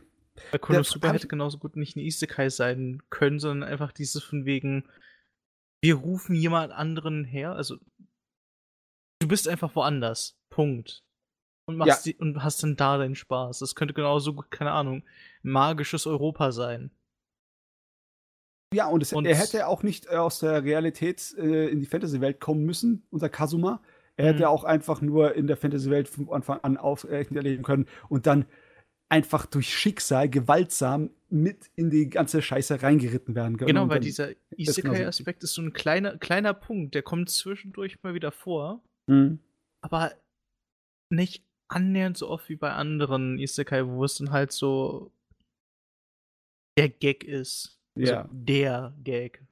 Ich muss aber auch sagen, eine Sache, die Konosuba auch so besonders macht, ist ähm, die, die Charaktere und der Dialog, wie er geschrieben ist, weil das Ganze ja. ist ja eher geschrieben wie eine Art, ähm, wie eine Art Sitcom. Ja. Ähm, wo die ganzen anderen Parodien halt eher versuchen, nur auf Tropes reinzugehen. Hier haben halt die Charaktere auch untereinander Humor. Das ist ja auch das ist auch einer der Gründe, warum zum Beispiel Isekai Quartett auch dann so gut funktioniert. Wo das sie nicht, wo sie ja. in einem ganz anderen Setting sind, aber die Konosuba-Figuren sind halt immer noch lustig, weil ihre Figuren immer noch auf äh, Sitcom-Niveau sind. Mm, das, das, wenn ich mir das überlege, ist das eigentlich schon eine traurige Situation. Das Einzige, was von den Isekais übrig bleibt, sind ihre Charaktere. Alles andere ist totgerannt einfach inflationär so weit aufgeblasen, dass nichts mehr für übrig ist. Ich frage mich, ob es da überhaupt eine richtige Zukunft für gibt. Ich sehe gerade sehr schwarz für das Genre. Bei Isekai würde ich eher sagen, dass das Irgendwann gibt es einen Isekai-Crash. so, so in die Richtung. Du hast einfach so ewig viel Isekai Und irgendwann wird es dann so sein, es gibt nur noch, es gibt, es ist ein Meer voller Müll, voller Trash. Und vielleicht, wenn du, vielleicht, wenn du Glück hast, kommt mal so dieser eine Isekai angespült, der gut ist. Aber das, ist, das ändert nichts daran, dass der, trotz, der Rest trotzdem einfach nur noch rausgeworfen ist nicht rausgeworfenes Geld, sondern einfach entweder Cash Grab oder einfach nur schlecht. Nee. Also nichts gegen die Leute, die schreiben. Ich meine, ne? Es ist relativ einfacher Job, den du machen kannst, weil du hast. Du kannst einfach sagen, es ist eine andere Welt. Mhm. Ganz ehrlich, was wir, ja, was wir vielleicht noch brauchen könnten, rein theoretisch, wäre ein guter, funktionierender Isekai-Dekonstruktions-Anime. So ähnlich Isekai wie, von Ikuhara. Ja, nee, nee, nicht unbedingt Ikuhara. Äh, wenn du über Dekonstruktion, äh, Dekonstruktion redest, dann kann das eine ganze Menge sein. Es kann ein kompliziertes Thema sein. Aber meistens ist es, äh, wenn man sagt, wir nehmen die Idee, was, wenn das in Wirklichkeit passieren würde, was für schlimme Sachen können dabei rauskommen. Man kann das, Ah, Wie zum Beispiel diese... bei Dings, bei äh, Madoka Magica, ne? Wenn du jetzt wirklich äh, äh, Magical Girls hättest, was, was Schlimmes könnte in Wirklichkeit dazu passieren oder was Schlimmes könnte da hinten dran stecken, ne? Um das dann zu dekonstruieren, was, was äh, also die Fantasy- und, und Eskapismus-Variante davon war vorher. Naja, was du, glaube ich, äh, mal vorgeschlagen hattest, mein Ja, ich, ich, ich kurz, kurz, dazwischen. Das, ja. Äh, ich, da muss ich gerade sehr stark bei dem, was du denkst. An, ich habe es zwar selbst noch nicht gesehen, aber zumindest so, wie es mir mal beschrieben wurde, now and then, here and there denken. Ah, ja, ja, ja, ja, ja, ja, ja. Das Ding war super. Das ist äh, zwar, das geht sowas an die Nieren, das gucke ich nicht gern nochmal an, aber das war echt eine super Geschichte. Aber ich glaube, das ähm. war keine Isekai, oder? Nee. Doch, das ist der Proto also soweit ich weiß, kommt der Protagonist aus der echten Welt und ist eine andere teleportiert worden und dann ist halt Echt? alles schlimm und schrecklich. Oh, äh, das habe ich gar nicht mehr in Erinnerung. Ich dachte, das wären einfach nur Kids aus der Welt dort und die Welt ist schrecklich. Ah. Hm. Okay, Jojo, was wolltest du sagen? Ähm, ich glaube, du hattest es mal erwähnt. Interessant wäre es ja auch, wenn es halt kein Er kommt hierher wäre, sondern wie, ähm. Die Welt kommt zu ihm. Oh Gott. Ich meine, das wäre auch was. Ne? Das, ist, ist praktisch, wäre praktisch aber wieder ähm, Gate, also. Ja, ja, Invasion äh, der Fantasy-Welt ist ja. in Gate schon ein bisschen. Äh, was, ich, was ich meine, ist eigentlich eher, ich weiß nicht, woher ich das hatte. Ähm, du hast zum Beispiel einen Charakter aus einem Videospiel oder so, mit dem, wo dann der Isekai stattfindet. Du wechselst mit dem Charakter die Plätze. Oh, oh und der ja. Charakter kommt dann in die echte Welt. Ja. Hm, das, da brauchst, müsstest du aber erstmal den Charakter etablieren, oder? Oder würde es gut so funktionieren? Ja, ich mein, der Charakter kann dann halt dadurch, äh, durch die Interaktion mit der Welt entweder gezeigt werden, wie er eigentlich ist oder sonst wie. Ich meine, wir hatten das äh, äh, im Film schon öfters mal gehabt, in irgendeiner Art und Weise. Wir haben zum Beispiel die Filmsorte gehabt, wo du den Steinzeitmenschen in der, in der modernen Welt hattest. Mhm. Oder du hast die Filmsorte gehabt, wo du dann halt den, äh, den außerirdischen Superhelden in der äh, realen Welt hattest. Ne? Genau. Oder den Zeitreisen oder sonst irgendetwas. Das hat man ja schon mal ein bisschen platt gerupfelt, aber in Anime nicht so wirklich, oder? Ähm, nicht so, dass ich wüsste. Ich meine, selbst also, Hulk Hogan hat so eine Sorte von Film gemacht. Meine Fresse. Ich meine, sicherlich wird es sowas geben. Das heißt einfach nur nicht, das heißt einfach nur, dass ich es noch nicht gelesen habe. Äh, ähm, ähm, äh, Devil is a Part-Timer ist doch im Prinzip sowas. Ja, das könnte man, ah genau. ja, das kann auf jeden Fall sowas also, bezeichnen. Also, ja. ja. Davon hätte ich schon gerne ein bisschen mehr Klone noch. Ne? Mhm. Ja, ja, ich auch. Ja, ja. Wird passen. Das war eine schöne Serie. Ja. Ich meine, mir würde da noch ein Manga zu einfallen, aber es wäre was fürs nächste Mal. Jawohl. Abenteurer, der einen Pfeil ins Knie bekommen hat und dann der echten Welt landet. Eher ein, Dämonen, ein Dämonenlord, der in der echten Welt irgendwie verendet, weil sie nichts auf die Reihe kriegt, aber irgendwie die Untertanin viel besser drauf ist und eine Businessfrau und CEO, aber sie es nicht eingestehen möchte und so meint, ich bin ein höheres Tier. Wow, wow, wow, das war gerade ein Satz, der hat mein Hirn ein bisschen durchgewödelt. Hä, was? Gibt's was? Oh Mann, keine Ahnung.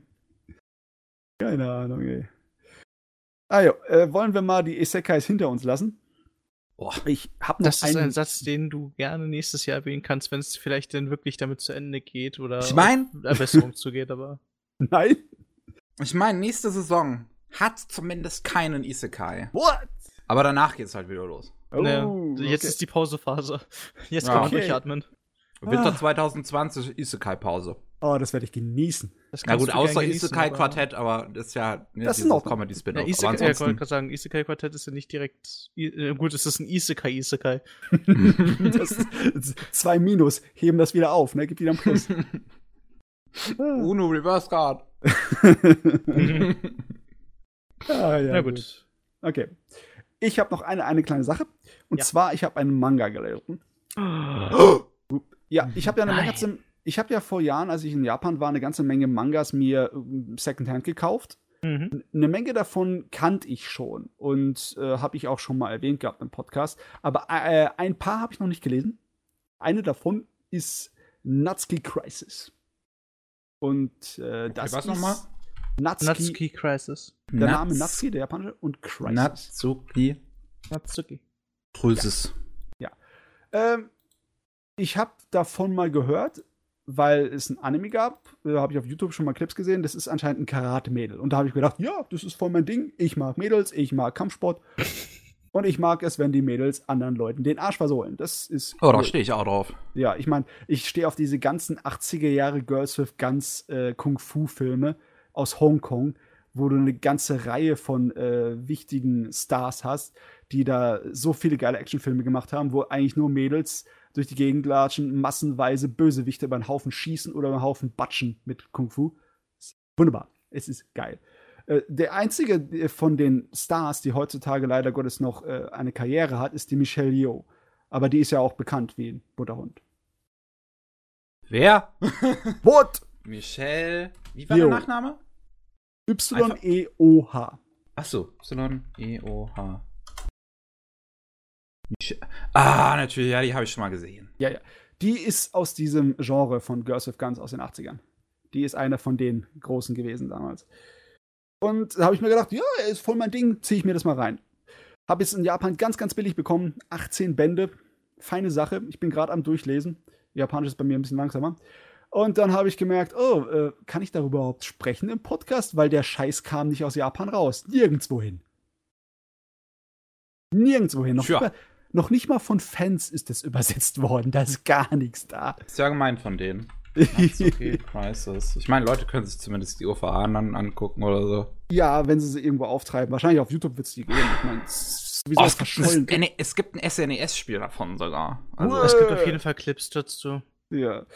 Äh, auf jeden Fall ist es eigentlich ziemlich simpel. Du hast das typische Oberschulsystem, ne? Mit den Leuten, die eigentlich äh, so sich äh, verhalten wie Mafia-Bosse, wie Yakuzas, die um ihr Territorium kämpfen. Das ist irgendwie so klassisch gewesen. 80er und 90er hat er so randviel von diesen Sorten von Manga und Anime, wo du halt äh, die, äh, die Rowdies hattest, die sich halt Straßenschlachten und Schlägereien geliefert haben. Die, die, ähm, ja, so ein kleines bisschen romantisierten Gangster, ne, mit, mit gutem Herz und äh, rauem Äußeren. Und das fällt in dasselbe Schema rein. Nur, dass sie halt äh, ein Karate-Mädel ist, das Karate über alles liebt und sich auch gerne prügelt, weil sie sich halt messen will mit anderen Leuten.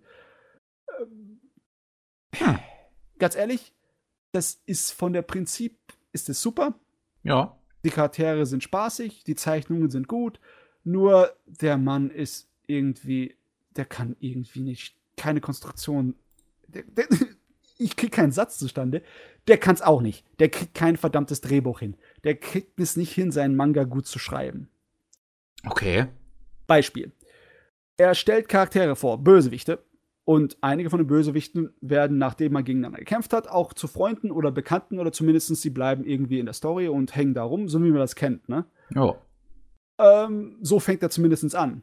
Die Hälfte, mindestens die Hälfte von all den Leuten, die da so herkommen, vergisst er dann. Okay. Ja, und die anderen, die äh, kommen so gut wie gar nicht vor, außer nur so neben am Rande. Und also, um was geht's dann? Äh, ja, ich habe auch gedacht, äh, irgendwie ist das verschwendetes Potenzial. Also, was gibst du mir als nächstes? Ich meine, es geht ja relativ episodenhaft vonstatten. Was ist der nächste Kampf? Da hat er sogar angefangen, was Interessantes aufzubauen. Und zwar, da ist so eine Rivalenschule, so eine elitäre Schule, die ziemlich äh, total korrupt ist. Die ist von oben bis unten voll mit äh, Arschlöchern. Und die haben einen Hass auf äh, äh, die, unsere Schule und unser Mädel, das da drin ist.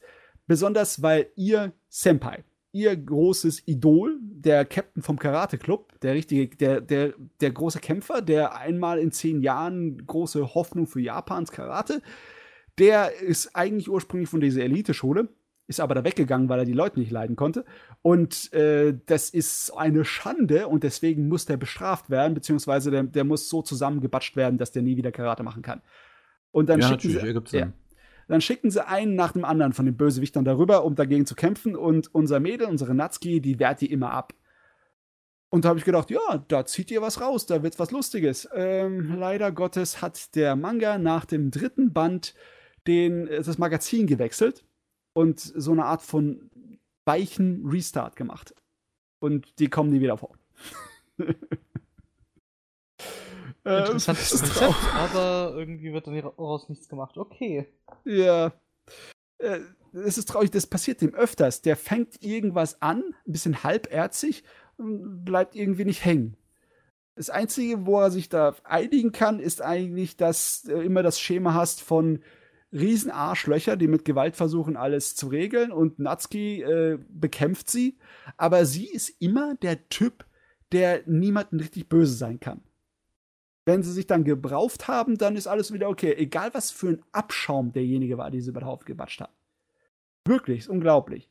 Sie bekommt einmal einen Lehrer vorgesetzt, der der absolute Frauenfeind ist. Also äh, im Sinne von wegen, das ist so ein super äh, Macho mit einer mhm. vollkommen altmodischen Vorstellung.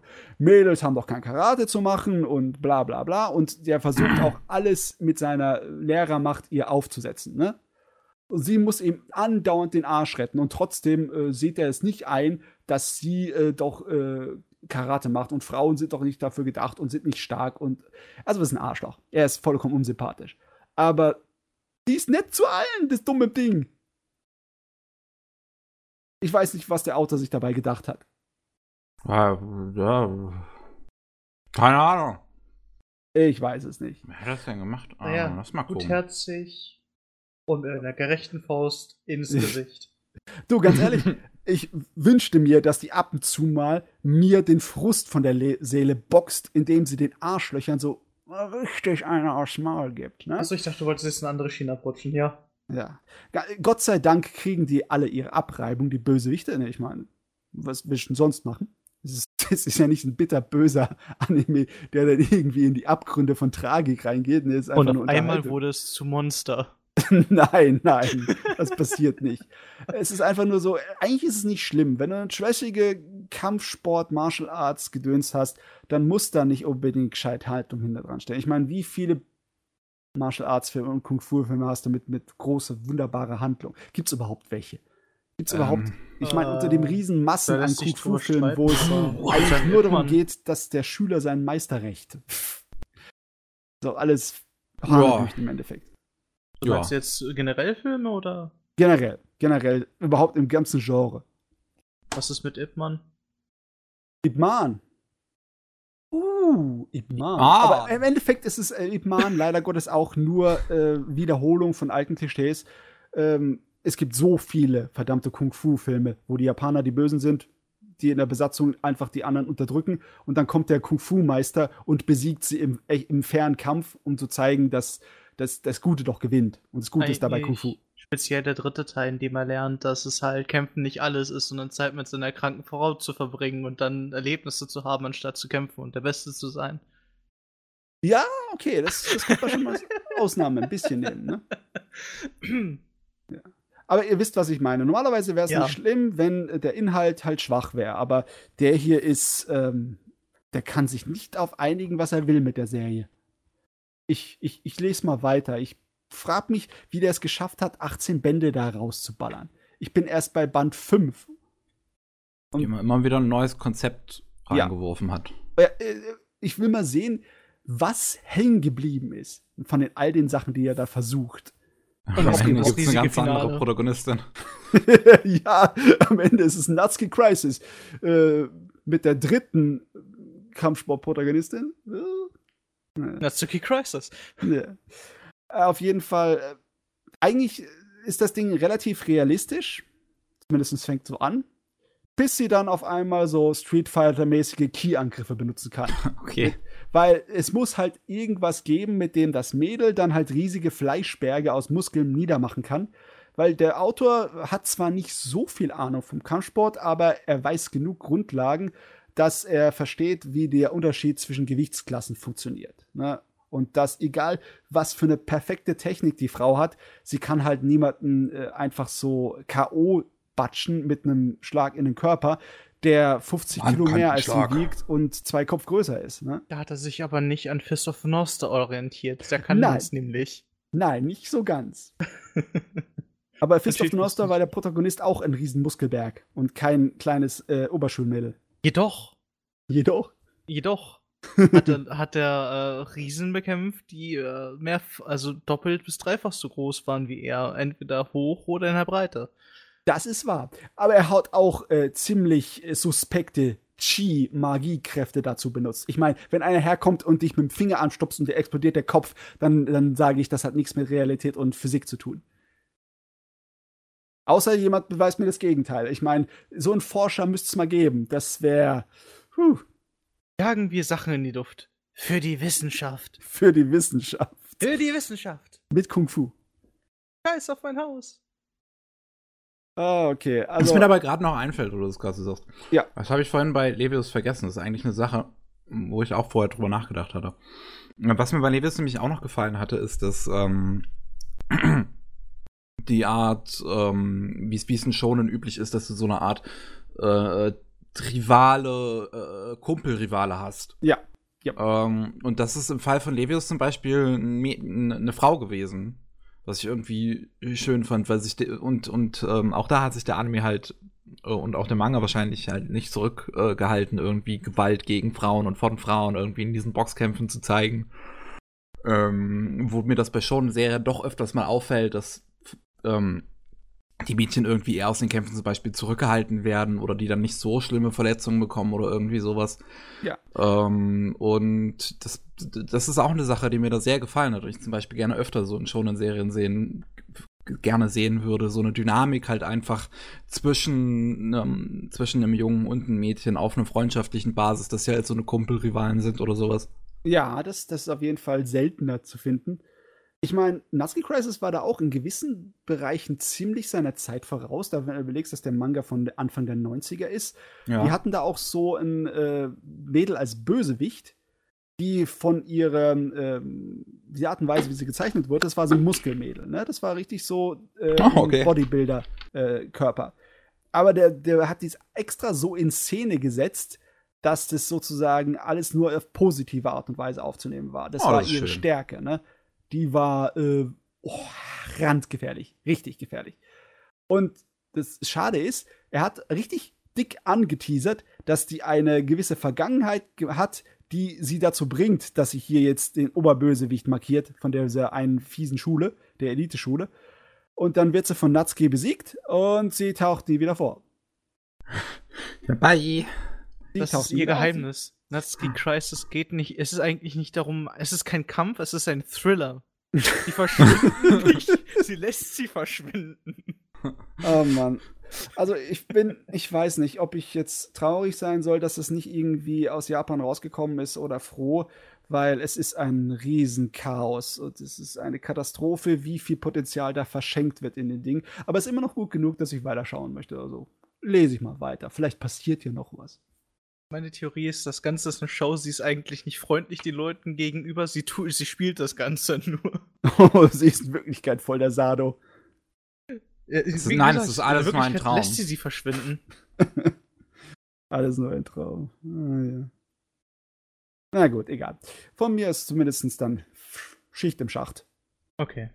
Okay. dann, dann würde ich sagen, mir ist gerade, das, das, total schlimm gerade für mich irgendwie. Mir ist, während du das alles gesagt hast, ist mir noch eine andere Sache eingefallen, aber jetzt ist sie auch schon wieder weg. Also daher. ja, unsere Konzentrationsfähigkeit ist absolut im Keller. Es ist ja, ja auch gerade mal eine Uhrzeit nach 8 Uhr morgens. alles nach 8 Uhr morgens geht nicht klar. Und auch alles vor 8 Uhr morgens finde ich nicht okay. Ja. Äh, kann gar nicht gehen. Ich würde sagen, das war's vom 130. Anime Slam Podcast. Vielen Dank an Jojo. Äh, hi, bye. Matze. Es war mir ein Vergnügen. Und ich war auch dabei, Miki. Und wir hören uns beim nächsten Mal. Tschüss. Ciao.